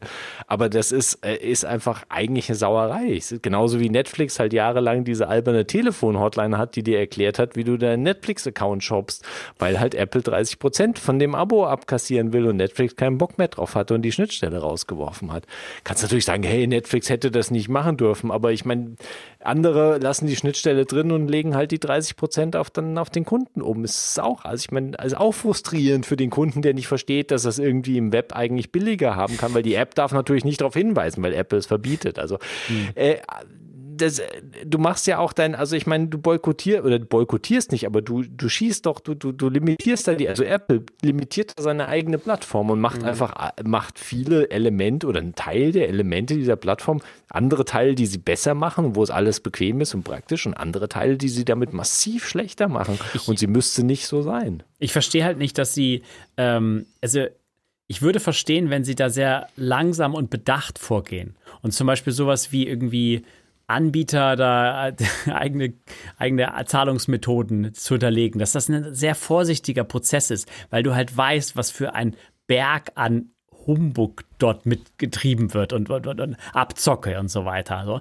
dass du da sehr langsam vorgehst. Aber es scheint ja, also an Langsamkeit scheint es ja nicht zu überbieten zu sein, weil es, es führt nirgendwo hin. Also es führt nicht zu einer, zu einer äh, Besserung, wenn es, wenn es nicht erzwungen wird. Und das ja. ist so ein bisschen der frustrierende Aspekt, ja. so dass, dass du, dass du dir auch der komplette Lerne, das scheint kein Lerneffekt zu, da, zu bestehen oder so. Also äh, ich, ich würde es komplett nachvollziehbar, es, wir wissen, was im Netz abgeht und wie Leute abgezockt werden und dass du halt super konservativ daran gehst und super vorsichtig und erstmal irgendwie zwei Jahre so komplett erstmal so verbieten, ob, ob, bevor irgendwas geht. Aber, aber du siehst ja nicht, dass, dass, dass dieser Lerneffekt oder dass eine Änderung, eine langsame Änderung irgendwo stattfindet. Oder dass du zum Beispiel auch sagst, halt so, ja, vielleicht die 30 Prozent, das war ein super Angebot damals, als es gestartet ist und alle waren sehr glücklich. Der Markt hat sich komplett geändert. Das sind alles hier Free-to-Play-Apps und so weiter. Wir müssen das Modell überdenken, damit wir da up-to-date sind. Streaming, Musikstreaming haben sie ja auch letztendlich, sind sie von Spotify natürlich wir sind alle, wir wissen alle, wie das gewachsen ist und so weiter. Aber da musst du, musst du auch irgendwie sagen, okay, wenn wir Spotify, wenn wir da eine Plattform sein wollen, auf der diese Software läuft, dann müssen wir vielleicht auch für die ein Geschäftsmodell finden, ähm, was die dort wo, wo sie uns halt nicht vor die EU zerren damit. Das soll nicht heißen, dass der spezieller Deal gemacht wird, weil das ist Google um die Na äh, äh, wie sagt man, auf die Nase gefallen. Ja, spezielle Deals hinter der Bühne, das ist, das ja, ist, ist, fies. Und da, da, nee, deswegen. Das ist nicht fies. Es ist völlig okay, wenn sich zwei Unternehmen zusammensetzen und zu sagen, hey, lass mal hier schauen, was halt, das ist mhm. einfach Business. Ich meine, das ist, das ist völlig okay, sich hinzustellen und zu sagen, hey, hier bei uns wird jeder Entwickler gleich behandelt. Zwinker, Zwinker, äh, Amazon, hallo. Nee, ich meine, Google also, ist auf die Nase geflogen damit und sie sind einfach als Monopolist eingestuft worden, weil diese Deals gemacht wurden. Und, und Apple ist genau das nicht auf die Nase geflogen, und weil sie konstant waren. Diese Hier kannst du, kannst du argumentieren, wie konstant sie wirklich und wie gleichberechtigt sie da gehandelt haben. Aber aber sowas hätte man doch auch transparent irgendwie nach außen und dann, ich meine, da entwickelt sich halt vielleicht noch zwei, drei andere Musikstreaming-Dienste da irgendwie mit, weil es halt gerade einen guten Deal gibt, weil, weil du halt generell das einfach, du musst ja kein, kein Sicherheits, äh, wie sagt man, äh, kein, kein geheimen Deal hinter der Bühne irgendwie machen. Du kannst das ja auch offen machen. Und das ist genau nämlich, dass sie behaupten, sie würden alle Entwickler gleich behandeln, wenn es einfach offensichtlich nicht stimmt, ist halt extra ätzend. Das, und es gibt ja. halt noch einen Haufen andere Beispiele, wo, wo man halt irgendwie auf einem WWDC haben sie sich mal hingestellt, haben so, ich gucke ja immer diese Videos zum, zum Video-Streaming-Framework, äh, mhm. kommt so der, der Apple-Kollege raus und sagt so, hier, guck mal, wir haben hier ein neues Framework, das braucht nur noch halb so viel Strom zum Video abspielen. Und das haben wir jetzt schon zwei Jahre mit Netflix getestet. Das ist voll gut. getestet, ah, ja. ja. Also, das und mhm. alle anderen Apps, die halt Video abgespielt haben, haben einen doppelten Strom verbraucht. Das ist mhm. okay? So, nee. Also, nee. Ja, also ich, ich finde ja. ich finde nicht. Wenn sie behaupten, alle sind ja. gleich, dann nicht. Und auch äh, die Spezialdeals mit irgendwelchen diese Ent Entitlement-Geschichte, die finde ich auch insgesamt schwierig. Wieso darf die eine App das und die andere nicht? Ja, wieso darf die eine App CarPlay spielen und die andere nicht? Sie können das immer behaupten, das ist, weil wegen Sicherheit im Auto und du sollst da nicht irgendwie Video mhm. abspielen auf dem Fernseher da vorne. Ja. Ja, verstehe ich schon. Aber trotzdem gibt es noch mehr Sachen, die auf einem CarPlay-Screen nützlich wären, als jetzt nur Navigation und ja, Blitzermelder ja. oder ja. sowas. Ja. Und ähm, wenn sie da ein bisschen mehr Kontrolle abgegeben hätten und ähm, am, am, Schluss ist der User selber dafür verantwortlich, was er klickt. Ja. Wenn der in der Sportwetten-App klickt, dass irgendwie Messi ganz viele Tore schießt, dann ist halt das Geld weg, wenn er an dem Tag nicht viele Tore schießt. Ja, und die App kann auch aus dem App Store kommen. Ja. Also ich meine, den, den Betrug findest du halt überall, äh, in aller Form von Plattformen. Man kann natürlich argumentieren, das ist irgendwie im Web, das offene Web, Achtung, große Gefahr. Mhm. Ich nehme Apple noch nicht mal diese Scare-Screens, die nehme ich ihnen noch nicht mal übel. Weil natürlich eine abgeschottete Plattform, wo keiner, äh, wo keiner dieses offene Web gesehen hat vorher, obwohl das natürlich auch Quatsch ist, weil Leute ja in Safari auf dem iPhone wahrscheinlich auch jeden Käse machen oder vielleicht auch ihre Kreditkartendaten sonst wo reinhauen. Also ich meine, und, und auf der anderen Seite, ich mein, Online-Shopping ist ja nun auch einfach ein Ding, was auch einfach, also es ist ja nicht so, als würde andauernd jetzt irgendwie jeder betrogen, der mal was im, ich meine, Basti bestellt ganz gern Mac Pro Gehäuse, die da nicht kommen, davon mal abgesehen. Aber ansonsten, ich, meine, vielleicht nicht Temo? gerade irgendwie obskure, ja, ich meine, Temo Hallo? ist, kann man sagen, eigentlich natürlich nonstop Betrug und naja, Betrug vielleicht nicht, aber weiß nicht genau, welches Wort man dafür benutzen möchte. Und ich meine, das ist Nummer eins Download-App im App Store natürlich. Wo Ja. sonst? Ich glaube, Basti hat sogar den Tesla da im Web bestellt.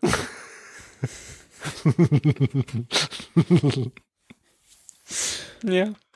Hast du da einen Warnungs-Scare-Sheet von Tim Apple bekommen? ja. Tim, Achtung. was ist da los? Hat sich gehalten, da hätte da mal jemand gewarnt. ja, da hätte mal jemand warnen sollen. Ähm, ja, also das ist. Ich, ich gibt auch die Geschichte, dass Leute aus Versehen in der Hosentasche irgendwie äh, FSD geklickt haben für 10.000 Dollar. Äh, Das ist wirklich eines, der wenigen Dinge, die ich nicht gemacht habe, aber hätte, ja. ja.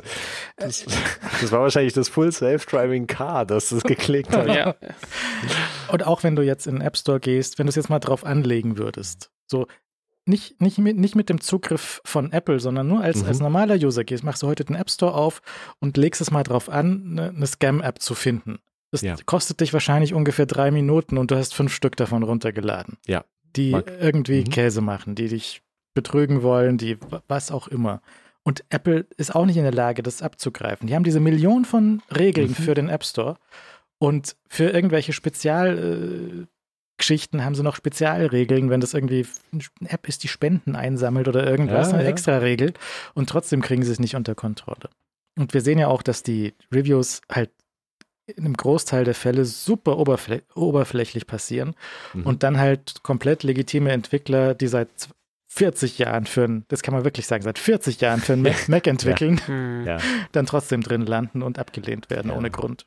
Deshalb ist eigentlich das, äh, diese Idee des Konzeptes, wie sie es jetzt fahren für eben diese alternativen App-Marktplätze, ist eigentlich eine sympathischere, zu sagen, wir machen eine automatisierte Malware-Überprüfung, wie, sie- wie wir es halt am, vom, vom Mac auch kennen mit der Notarisierung und wir machen halt ein bisschen irgendeinen Hansel, der da sitzt, schaut auch nochmal drauf, stimmt irgendwie der Screenshot, stimmt der App-Name oder so, äh, aber egal, was da halt drin ist, das wird dann einfach halt reingestellt, wenn zumindest der Entwickler irgendwie halbwegs irgendwo halt sich angemeldet hat und irgendwie halbwegs plausibel eine Person ist. Und okay, wenn es halt Malware ist, muss man halt nachträglich den Stecker ziehen. Und selbst das, ist es eine Person, ist es eine echte Firma, hat Apple lange nicht Ja. unter Kontrolle bekommen mit den Ja. Enterprise-Zertifikaten. Und wir wissen auch, dass auf dem Mac natürlich notarisierte Malware gibt. Ist auch, hatten wir schon gesehen. Also es sind halt Sachen, die passieren. Und, äh, oder zumindest signierte Malware und dann auch notarisierte Malware hatten wir auch vereinzelt gesehen. Also das sind alles Sachen, die, die tatsächlich nun einfach mal der Fall sind. Wenn Leute natürlich auch wild irgendwie sich sonst irgendwas rumklicken. Es ist natürlich ein Basisproblem, aber ich glaube, vor allem kann man, vor allem kann und sollte man seine Nutzer auch an einem gewissen Punkt nicht mehr schützen, weil dann halt andere Sachen passieren, die auch ungut sind. Und du kannst halt, ich meine, Nee, vor allen Dingen wird ihnen jetzt durch die, die Regeln ja auch der, äh, die, die Schutzmechanismus werden, wurden ihnen genommen. Also die Kontrolle wurde weniger. Äh, Ja. wenn, wenn sie die vorher selbst irgendwie, selbst irgendwie so sinnvoll gemacht eingeschränkt hätten. Ja, ja, hätten, dann wären die jetzt nicht äh, eventuell genommen worden einfach. Und, und ich, ich würde argumentieren, dass sie, dass sie, ähm, dass sie es du durchaus in der Hand gehabt hätten, einfach den Kontrollverlust äh, stark zu minimieren, wenn sie Einschnitte auf anderen, an anderen Stellen gemacht hätten. Und, und ähm, und wie gesagt, das Geld spielt da, glaube ich, ernsthaft eine große Rolle. Das ist jetzt so oft betont worden. Und ich glaube, es ist einfach, also Sch- Schiller lag einfach am Anfang sehr richtig. Das ist, sollte vielleicht echt kein, keine, keine Kategorie sein, wo dieses Wachstum einfach an Geld bemessen wird. Und, und das ist halt, hat sich halt echt falsch entwickelt, muss man sagen. Apple kann auf viele andere Arten und Weisen viel Geld machen. Und, und Hardware war immer schön, Software super. Das Services ist, halt, ist, auch cool, wenn es halt die Services ist, an die jeder denkt. Also beispielsweise sollen sie, sollen sie doch ein paar Millionen, Milliarden in ihre Serien stecken. Die laufen super auf der Vision Pro, kein Missverständnis, das ist Service Revenue so. Aber das App Store Service Revenue ist zweifelhaft. Und ja, und der Google-Deal halt, zweifelhaft. Ja, ja, aber ich meine, wenn du halt 20 Milliarden aus dem App Store und 20 Milliarden von Google bekommst, jedes Jahr, und von diesen 40 Milliarden, die sind eigentlich 40 Milliarden purer Gewinn. Ja, also weil das ist, ja, dafür, ja, so ja. wie Timo schon sagte, dafür wird nichts getan mhm. für dieses Geld. naja, ja, ja. Ähm, also ich meine, irgendwas tun sie dafür schon, aber die, also ein Großteil von diesen 40 Milliarden gehen halt wirklich, kannst du als Gewinn verbuchen. Und das ist sogar für eine Bude von der Größe, wie Apple sie nun mal erreicht hat und die so unfassbar groß ist, selbst in dieser Größe ist das halt ein nennenswerter Anteil des Gewinns. Und der kann wachsen. Da ja. kann, da kann Wachstum herkommen, wenn es bei den Geräten halt nicht unendlich viele Leute gibt, die sich die Geräte leisten können. Und die ja. Geräte werden besser und die Laufzeiten pro Gerät werden, werden länger, ja. weil die länger genutzt werden können, weil halt ein gewisser Level von Telefon erreicht ist, die, die halten ja länger als zwei Jahre. Ja, also mhm. deswegen hat halt Apple da ähm, und dieses, dieses, dieses viele Geld, das macht halt so ein bisschen blind. Wenn du würdest ja nicht Nein sagen. Wenn dir jemand dieses Geld jeden, jeden Tag vor die ja. Nase hält, dann sag ja, okay, ich nehme es, okay, gut, was soll ich machen? Naja, aber, aber gut, ich würde das so machen, ja. Aber jemand in äh, Tim Cooks, also Position, der, der hoffentlich clever darüber nachdenkt, der sieht vielleicht auch Folgewirkungen und so weiter. Also, ich meine, diesen Google Search Deal zum Beispiel, ja, der ist ja, der, der, der ist ja fair prinzipiell. Da, da gilt die Regel von Leo, das sind zwei Firmen, die können das Search Deals ausmachen. Das sollen sie machen. Jetzt, so, dann nimmst du den schon mal raus. Dann hast du jetzt den Rest von Schatztruhen, äh, Schatztruhen äh, Milliarden so. So, die kannst ja, du musst ja nicht auf Null gehen, aber aber das als Wachstumsmarkt zu sehen, genau diesen, diesen speziellen Bereich, der so fragwürdig ist, das ist, glaube ich, der, der Fehler, der in dieser Institution gemacht wurde. Und der, der, der sich jetzt, der, der nicht, der, der, die, das Geld war umsonst, aber die Kosten, die kommen halt jetzt rein. Indem du halt hier äh, jahrelang Leute anstellen musst, die Digital Markets Act ausarbeiten müssen. Und das ist nicht umsonst, sondern diese Milliarden kosten jetzt auch Geld, um das halt aufrechtzuerhalten, bisschen aufrechtzuerhalten, Kontrollverlust beim Browser zu haben. Also das, das ist, heißt, ja. das war kein Umsonstgeld. Das ist ja jetzt zum ersten Mal, kann man sagen, dass Apple irgendwo in großem Stil auf die Finger geklopft wird. Das hatten mhm. wir vorher noch nicht gehabt. Wir hatten Regulierungsgeschichten und dann kam es halt so, ja, weil halt Japan, wir haben uns mit der japanischen Regulierungsbehörde beeinigt, geeinigt, eine Entwickler können jetzt einen Link irgendwie sagen oder irgendwie was in ihre App schreiben oder irgendeine winzige mhm. Änderung. Mhm. Also sie haben immer auf, auf großen Druck kamen sehr kleine Änderungen. Mhm. Und die Entwickler waren immer empört und es sind immer dieselben, die am Schluss laut schreien. Du kannst mhm. immer die gleiche Liste an äh, inzwischen x Accounts kannst du so durchstudieren, steht immer Apple Wettbewerbs, ich werde meinem ja. ja, werde mich beschweren. Äh, ist immer dieselbe Liste an immer denselben Lunden, die immer dasselbe schreien. Und es hat sich aber absolut nichts geändert. Und es gibt kleine, es gibt Entwickler, die mit dem Deal zufrieden sind. Es gibt Entwickler, die damit massiv unzufrieden sind. Es gibt Entwickler, die da um ihre Existenz kämpfen. Es gibt andere, die extrem viel Geld verdienen. Also insgesamt hat sich schnell da nichts geändert. Und auch, auch ja. dieses angespannte Verhältnis zwischen Apple und Entwicklern, das besteht ja jetzt auch seit vielen, vielen, vielen Jahren. Auch das hat bis jetzt nichts geändert. Jetzt ist tatsächlich die Frage, sehen wir langfristig Auswirkungen auf Vision OS, die das ändern? Sehen wir langfristig überhaupt Auswirkungen auf Apples Plattformen, die, wo man merkt, okay, jetzt ist irgendwie die Motivation an dem Punkt angekommen, dass Leute das halt machen, wo irgendwie noch Kohle rauszuholen ist, aber eigentlich passiert dann auch nichts mehr. Da sind wir, glaube ich, noch nicht, aber die Gefahr schwingt halt schon mit. Ja, das ist wie bei das den neuen Geschäftsbedingungen. Wenn du da einmal zustimmst, dann gibt es keinen Weg mehr zurück. Ja, irgendwann gibt es halt, halt wirklich keinen Weg ja. mehr zurück. Ja. Ähm, ich habe gerade nachgeschaut, wie viel hatte denn Fortnite Umsatz auf iOS? In einem Gerichtsprozess kam raus, das Viel. waren eine Milliarde insgesamt, 700 Millionen für ähm, Epic und 300 Millionen für Apple. Das waren so zwei, drei Jahre oder so, glaube ich. Die Größenordnung, ja. ja. Und äh, Apple hat halt jetzt, ohne mit der Wimper zu zucken, 100 Millionen in die Anwälte reingefüttert, ja. um das zu abzudrehen, ja. ja. um dieses Ding. Und ähm, das für die EU, das war wahrscheinlich jetzt noch teurer, dieser ganze Schmuh hinzuhängen. Mhm. Und ähm, das, das machen, und das auch dieser, dieser Act, den sie jetzt da für die EU gebaut haben, der ist halt auch so designt, falls der jetzt nicht passen sollte, dass der trotzdem eine Weile weiterläuft. Weil wenn du mhm. jetzt das ein, zwei, drei Jahre in die Länge mhm. ziehst, mhm. bis tatsächlich Enterprise-Zertifikate für jedermann kommen, was am Schluss da stehen könnte, ja, könnte sein, mhm. äh, dann hast du trotzdem noch drei Jahre dieses Geld eingesammelt. Ja. Und das würdest du dir noch nicht entgehen lassen, weil du, du hast jetzt Aufwand, so viel für die Entwickler, so viel für die Anwälte, so viel für die Berater, für was auch immer und äh, für deine Lobbyisten, die du in die EU reingeschickt hast. Und das ist einfach nur Business. Es geht ja nur ums Geld verdienen. Das ist ja, mhm. und das ist ein bisschen zu kurz gedacht. Ja. Ich glaube, das ist zu kurz gedacht, jetzt ja. auf ein paar Jahre nur Geld zu zählen, anstatt zu gucken, dass man einfach das beste iPad baut. Weil wenn Apple gewollt hätte, könnte das iPad ich, anders dastehen. Dann könnte auch das iPhone anders dastehen. Dann könnte zwischen diesen ganzen Geräten und einer größeren Gerätewelt einfach mehr Interoperabilität vorhanden sein. Ich, ich glaube, das, das, das Problem ist, es, es bricht in dem Moment, in dem zum Beispiel bei der Hardware und bei den, vor allem bei der Hardware, wenn es da anfängt zu kippen, was die Qualität angeht. Weil ich meine, wenn du sagst, wenn du das iPhone 15 Pro anschaust, ja. glaube ich, sind wir uns einig, ist wahrscheinlich das beste iPhone, was sie bis mhm. jetzt gebaut haben. Ja. Aber sobald hier irgendwie eine Form von Mittelmäßigkeit eintritt oder irgendwie, wo das nicht mehr so recht funktioniert, und dann hast du dann diese ganze andere Sache, die so im Untergrund schlummert. Und dann braut sich da vielleicht was zusammen, was übel ist. Solange sie es schaffen, Hardware zu bauen, die hervorragend ist, oder auch Hardware einfach zu bauen, die Leute kaufen und benutzen wollen und fantastisch finden, kannst du viele andere Sachen wahrscheinlich mitschleppen. Und vieles geht dann auch einfach durch und es gibt halt einfach viele Nutzer und es wird halt viel Geld umgesetzt, weil halt die Nutzer da sind und weil die halt gerne ihr Zeug auf dem iPhone kaufen und weil die halt gerne ihr Zeug auf dem iPhone abonnieren oder vielleicht auch gern das auf der Vision Pro in Zukunft machen oder auch nicht. Das werden wir in den nächsten Monaten und Jahren sehen. Also solange das eine funktioniert, kannst du halt die anderen Sachen irgendwie abdecken damit und da wenn es da ins Stolpern kommt, dann wird das andere wahrscheinlich auch schwierig. Apple hat ja durchaus das Problem, habe ich ja gerade schon gesagt, die iPhones sind eigentlich zu gut. Die haben einen sehr hohen Level ja, das erreicht. Das ist das andere Problem.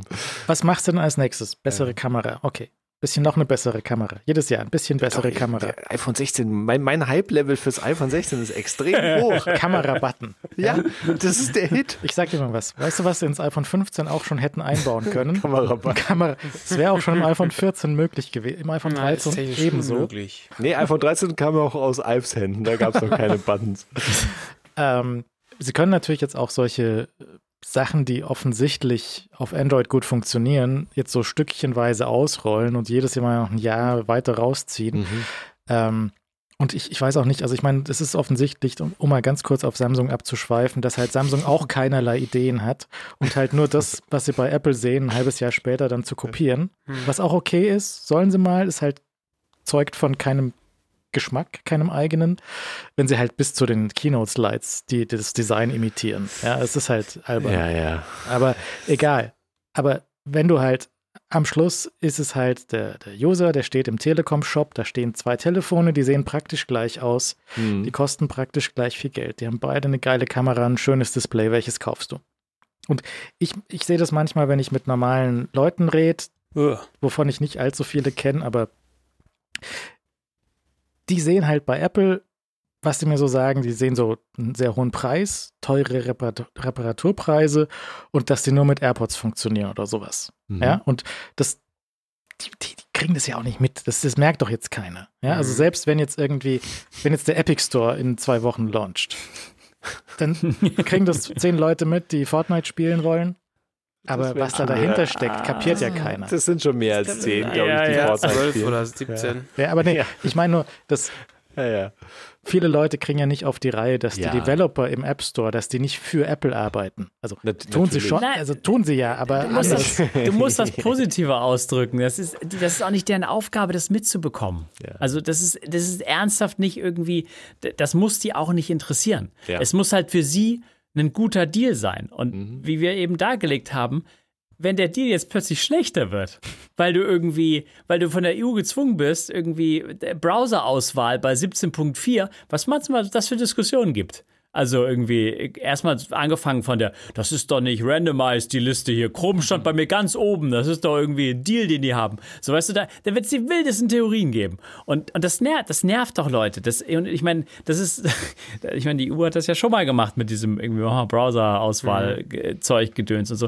Und das ist einfach nur da, dadurch, dass sie das jahrelang da irgendwie bis nicht richtig gewirtschaftet haben, muss man, muss man ernsthaft sagen. Gewirtschaftet wirklich, weil mit, mit man hätte das anders hinbiegen können und nicht dazu gezwungen werden müssen, ähm, sowas anzubieten. Und, und das, das stört mich an der, ganzen Geschichte. Das sind, das sind diese Folgewirkungen, Folgekosten, die, die nicht so einfach zu beziffern sind und in die Apple jetzt einfach seit Jahren blind reinrennt, also mit wirklich vorausrennt. Und das siehst du auch bei anderen Industrien, ja, also Autowirtschaft, gleiches Ding. Die haben keinerlei Anlass, viele haben keinerlei Anlass gesehen, in Elektroautos zu investieren.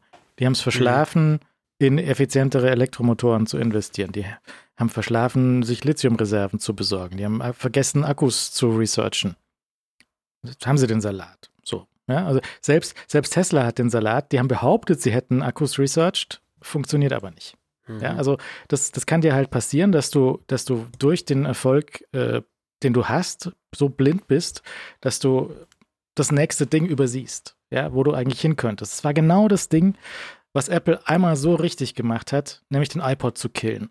Die mhm. haben oh, vergleichsweise ja. Unmengen von Geld mit dem iPod geschoben ja. und haben gesagt, okay, weißt du was, das iPhone ist geiler, wir killen den iPod. Mhm das, die Vorstellung, wenn sie, die Vorstellung, dass sie, ich meine, what if, aber die Idee, dass sie das halt nicht gemacht hätten, sondern den iPod einfach ausgeschlachtet hätten, praktisch oder versucht hätten, bis zum Ende zu fahren, das, das wäre so irre, so irre schief gegangen, muss nee, man sagen. Stell dir, mal, stell dir mal vor, Steve Jobs hätte nicht auf der Keynote gesagt, das ist auch ein iPod, weil die iPod-Funktion natürlich dem iPod zugeordnet war. Mhm. Die wäre nicht ins iPhone gekommen, mhm. weil, weil würde man sich ja selbst, weißt du, ins eigene die, Fleisch ja, ja. schneiden. Wenn es kein Musik, wenn es also wenn es kein Musikplayer wäre, wäre es besser fürs iPod-Geschäft.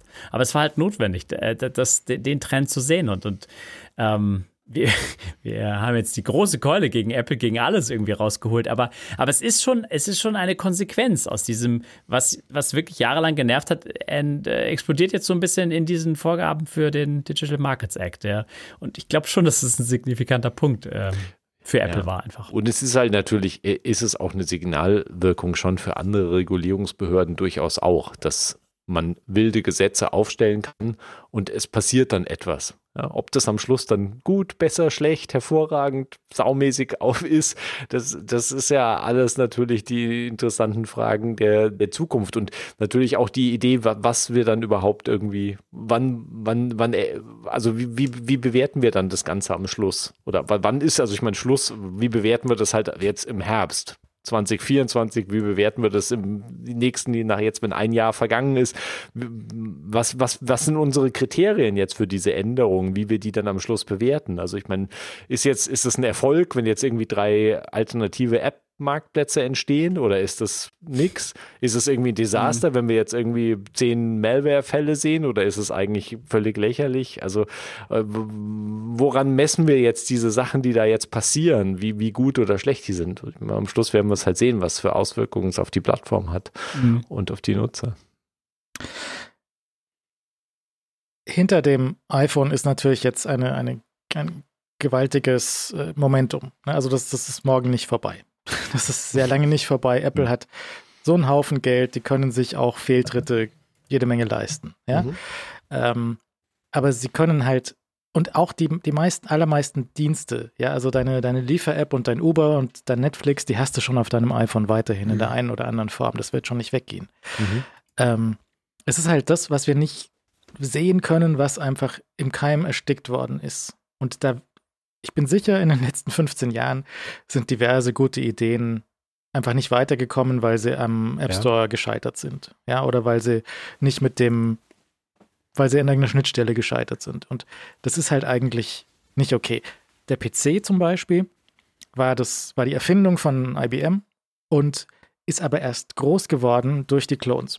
Die Clones haben den IBM-PC geklont, haben ihn bezahlbar gemacht, haben eine Vielzahl von, von Hardware-Varianten gebracht, die einfach nie von IBM gekommen wäre. Weil IBM hatte so diesen Business-Blick und mhm. die, die für, für, weißt du, so seri seriöse Tabellenkalkulation und sowas. Und haben, hat einfach Compaq so ein Ding gebaut, hat das BIOS reverse engineert, mehr oder weniger, und hat halt dann Gaming-PCs verkauft am Schluss. Ja, und das ist halt, sowas ist halt hier nicht passiert. Mhm. Dafür gibt es Android, aber ähnliche Geschmacksrichtung. Ja, also ja, es ja. ist, es ist ja, es gibt schon, es gibt schon mehr Freiheit, aber es ist halt auch unter dem Hut von Google. Es ist auch an die, an die äh, Play Services gebunden. Hat vorher Hörer geschrieben, so zum Beispiel mit Huawei konntest du eine Zeit lang die Sparkasse nicht benutzen, weil genau, irgendwelche weil keine Play Stores ja. auf den Geräten hatten. Ja, und halt solche Spezialgeschichten, die dann halt auch auf einen äh, Jailbreak prüfen, so Sparkassen-App ist halt nochmal was anderes, weil besonders sicher. ähm, naja, also schon spannend. Ich denke, das letzte Wort ist da absolut nicht gesprochen. Ähm, ich weiß aber auch nicht, wie die EU so drauf ist. Ich hatte ja diesen fantastischen Ausflug nach äh, Brüssel vor fünf, sechs, vielen Jahren. äh, weiß nicht mehr, wann das 2018 oder so. Und da bin ich so ein bisschen äh, desillusioniert worden. So, wie es da so zugeht und wie, wie da die Abläufe sind und wie wieder so ein Projekt einfach durchgezogen wird, weil das so geplant worden ist, so wie in einer Behörde halt, weißt du, das jetzt, wir haben die Aufgabe hier XY durchzuführen, wir mhm. führen jetzt DMA durch. Und nächstes Jahr regulieren wir die Windräder oder irgendwas. Ja, also halt, ja. das ist halt so ein, so ein Ding, das sind die, die Bürokraten, das sind die Politiker, das, das wird halt dann so gemacht, wie es geplant worden ist und dann wird halt geguckt oder nicht oder dann wird neu gewählt und es ist wieder alles, es ist hm. schwieriges Ding. Ich warte bis heute auf die Auflösung des, des großen Lobbyquizzes von, von damals. Das ist immer noch nicht passiert, was ich da, was, was die Lobbyisten 2018 in Brüssel schon gestreut haben. Das wird irgendwann, dieses Thema wird in Deutschland aufschlagen und dann wird hier drüber diskutiert. Und dann wird irgendein Politiker sich hinstellen und dieses, diese These vom Lobbyisten wiederholen. Ich warte da bis heute drauf. Ich hätte gedacht, hm. das ist schon passiert, aber müsste irgendwann passiert das. Also nach der nächsten Wahl bestimmt. Ähm, und auch da, wenn halt Spotify die Lobbyisten losschickt und sagt, hier guck mal, der, der Apple, der behandelt uns ungerecht, mach mal was. Hatten sie jetzt Erfolg? Was haben sie jetzt davon? Nix. Ähm, ja, also erstmal zumindest nicht, ja. ähm, schauen wir mal, ich weiß nicht, wie, wie definieren wir da ein, ein Ende. Also ich meine, wenn, wenn, die, hm. wenn die EU sagt, okay, nee, mach mal neu und dann dauert es nochmal ein Jahr, bis Apple neue, ja. neue Frameworks geschrieben hat. Ja, also das sind ja dann, aber ich meine, da werden wir natürlich auch, dann besprechen wir halt Einzelfälle, wir werden sehen, wie die, wie, wie gut die dann vorankommen. Aber ich denke jetzt, das, erste ist natürlich einfach die App-Marktplätze. Entsteht da was Neues oder passiert gar nichts, sind einfach Apples vor, finanzielle Vorgaben so, dass es wirklich so unattraktiv ist, dass gar keiner sich da auf den Markt traut. Sehen wir riesen Scam-Ding, was halt nur einfach Dreck ist und, und, und Quatsch. Ne, also, also Sportwetten offen, ja. sind auch ein ja, wie, äh, ja, ja. Also ich meine, wie gesagt, der App Store ist halt auch voll mit dem Zeug. Also da ist, ist natürlich viel, viel Möglichkeiten in alle Richtungen.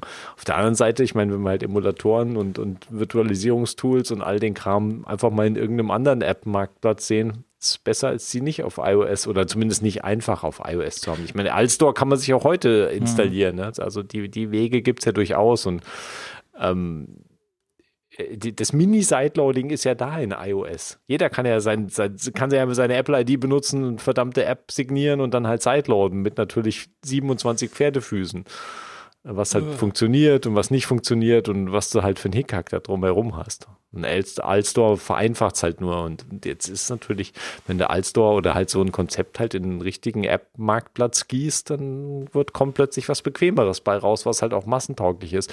Und ähm, also, irgendwo hat der Herr Alstore mal seine Zahlen genannt und der, die waren schon äh, im Mehrmillionenbereich. Also das heißt, mit der super komplizierten Variante, die Alstore halt jetzt ist. Mhm. Und Delta ist, weil du es halt da über Alstore installierst und das muss halt über Mac oder Windows gehen und du brauchst halt, musst es halt einrichten und musst den ganzen Hickhack machen, bis du einmal dieses System aufgesetzt hast. Und selbst wenn da schon sich dann doch ein Millionenpublikum findet, die halt Bock drauf haben, irgendwie diesen Emulator auf ihr iPhone zu bekommen. Ich meine, wenn du das halt in den alternativen App-Marktplatz kippst, dann hast du halt plötzlich nicht mehr eine Million Nutzer, sondern halt 10 Millionen, mhm. 20 Millionen. Und dann musst du natürlich Apple's Core Technology Fee abdrücken. Das ist natürlich teuer, 20 Millionen Nutzer. Ähm, und das muss ich natürlich dann auch erstmal rechnen, irgendwie finanziell. Also das ist alles sehr spannend. Ich würde ja drauf wetten, also ich, ich wette 50 Cent drauf, dass diese Core Technology Fee ja. von der EU nicht akzeptiert wird. Ja, das wird der spannende Punkt, weil, weil also die, äh, wir haben das eben gerade so ein bisschen offen formuliert. Ich meine, die, die, die Vorgabe vom Digital Markets Act gibt. Apple hat die sehr genau studiert und daraufhin einen Vorschlag geschrieben. Das wird jetzt nicht alles komplett gestrichen. Wir, wir, wir können jetzt eigentlich nur darauf warten, auf was sozusagen die EU Feedback gibt. Also welchen Teil sie sich rausgreifen und versuchen zu ändern. Ich, ich, ich, gehe nicht davon aus, dass einfach alles für nichtig erklärt wird oder große Teile für nichtig erklärt werden. Das ist, äh, glaube ich, nicht realistisch anzunehmen. Und da wird es halt spannend, weil ich glaube, an dieser Core Technology Fee, da hängt sich viel auf.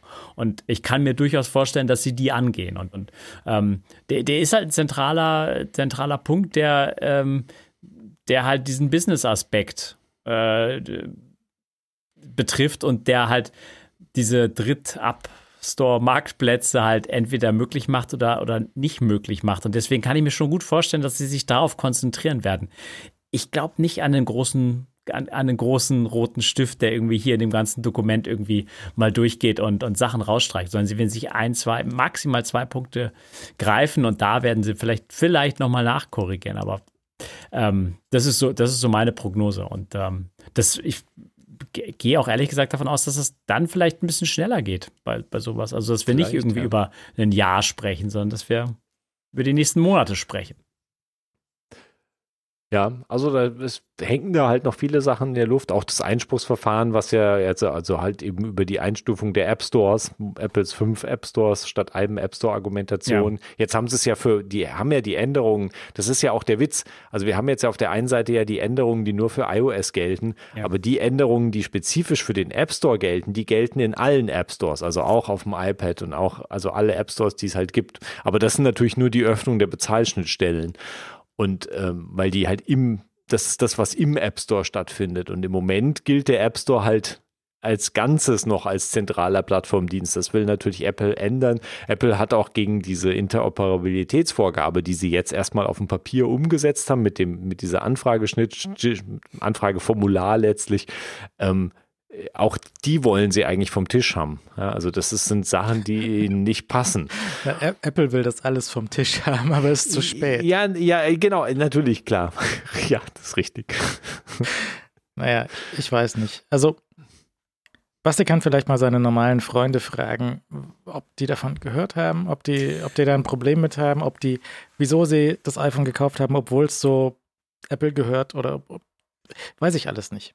Ja, das, also das ist tatsächlich mal eine spannende Frage, weil natürlich reden wir ja, also nie, also niemand, der noch irgendwie bei klarem Verstand ist, redet vier Stunden über dieses Zeug.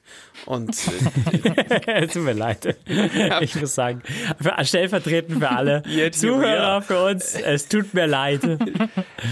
Es ist aber schon eine der radikalsten Änderungen, ja, die wir ja. in iOS halt seit ja. es iOS gibt, halt gesehen haben. Ja, genau, aber ja. und da siehst du aber halt Deswegen werden wir auch nächste Woche noch vier Stunden darüber sprechen. nee, nee, nächste Woche ja auch, ist Vision Pro. Äh, und es ist ja auch ernsthaft spannend. Ähm, ja, aber halt das ist schon sehr interessant, genau für vier bis 17 Leute da draußen. Und ich, also, das, das wird morgen passieren. Äh, nein, morgen. Doch, ja, inzwischen morgen. Also wird am Montag passieren, dass ich mal mit, mit, äh, und ich, ich, mit Kollegen, ne? ich habe ja. entwickelt, mit Entwicklerkollegen, denen das wahrscheinlich okay. trotzdem scheißegal ist, alles. Und das wird mich tatsächlich ernsthaft interessieren, was die davon denken. Hm. Ja. Na gut, also wer es bisher durchgehalten hat, der, gerade sagen. Der, der, kann mal, der kann sich mal die neuen App Store Review Guidelines durchlesen. Hier gibt es diese praktische Tabelle, welche Punkte geändert wurden und welche Punkte gelöscht wurden und welche, welche Stichpunkte jetzt eine neue Nummer bekommen haben. Das Dokument fand ich auch sehr gut. Das, das kam auch als ja. E-Mail. falls jemand äh, sich über die Nummerierung der App Store Review Guidelines hm. Gedanken macht. Ne, so nämlich niemand. Wirklich überhaupt niemand. Ich frage mich, ob sie sich da jemanden von der EU geholt haben, der dieses Dokument für Apple geschrieben hat. Na gut. Ähm, danke fürs Zuhören. Wir behalten das mal sehr intensiv im Auge, weil ähm, das, das, ich glaube, dass irgendwas verändert ist. Ja. Und ja. Ähm, dann, dann schauen wir mal. Zwei Leute haben sich schon gefunden, die bis hier durchgehalten haben. Also Sehr gut. im Chat sind noch zwei, mindestens zwei. Glückwunsch, ja. Danke sehr. Guten Abend. Guten Abend. Wiederhören. Gute Nacht.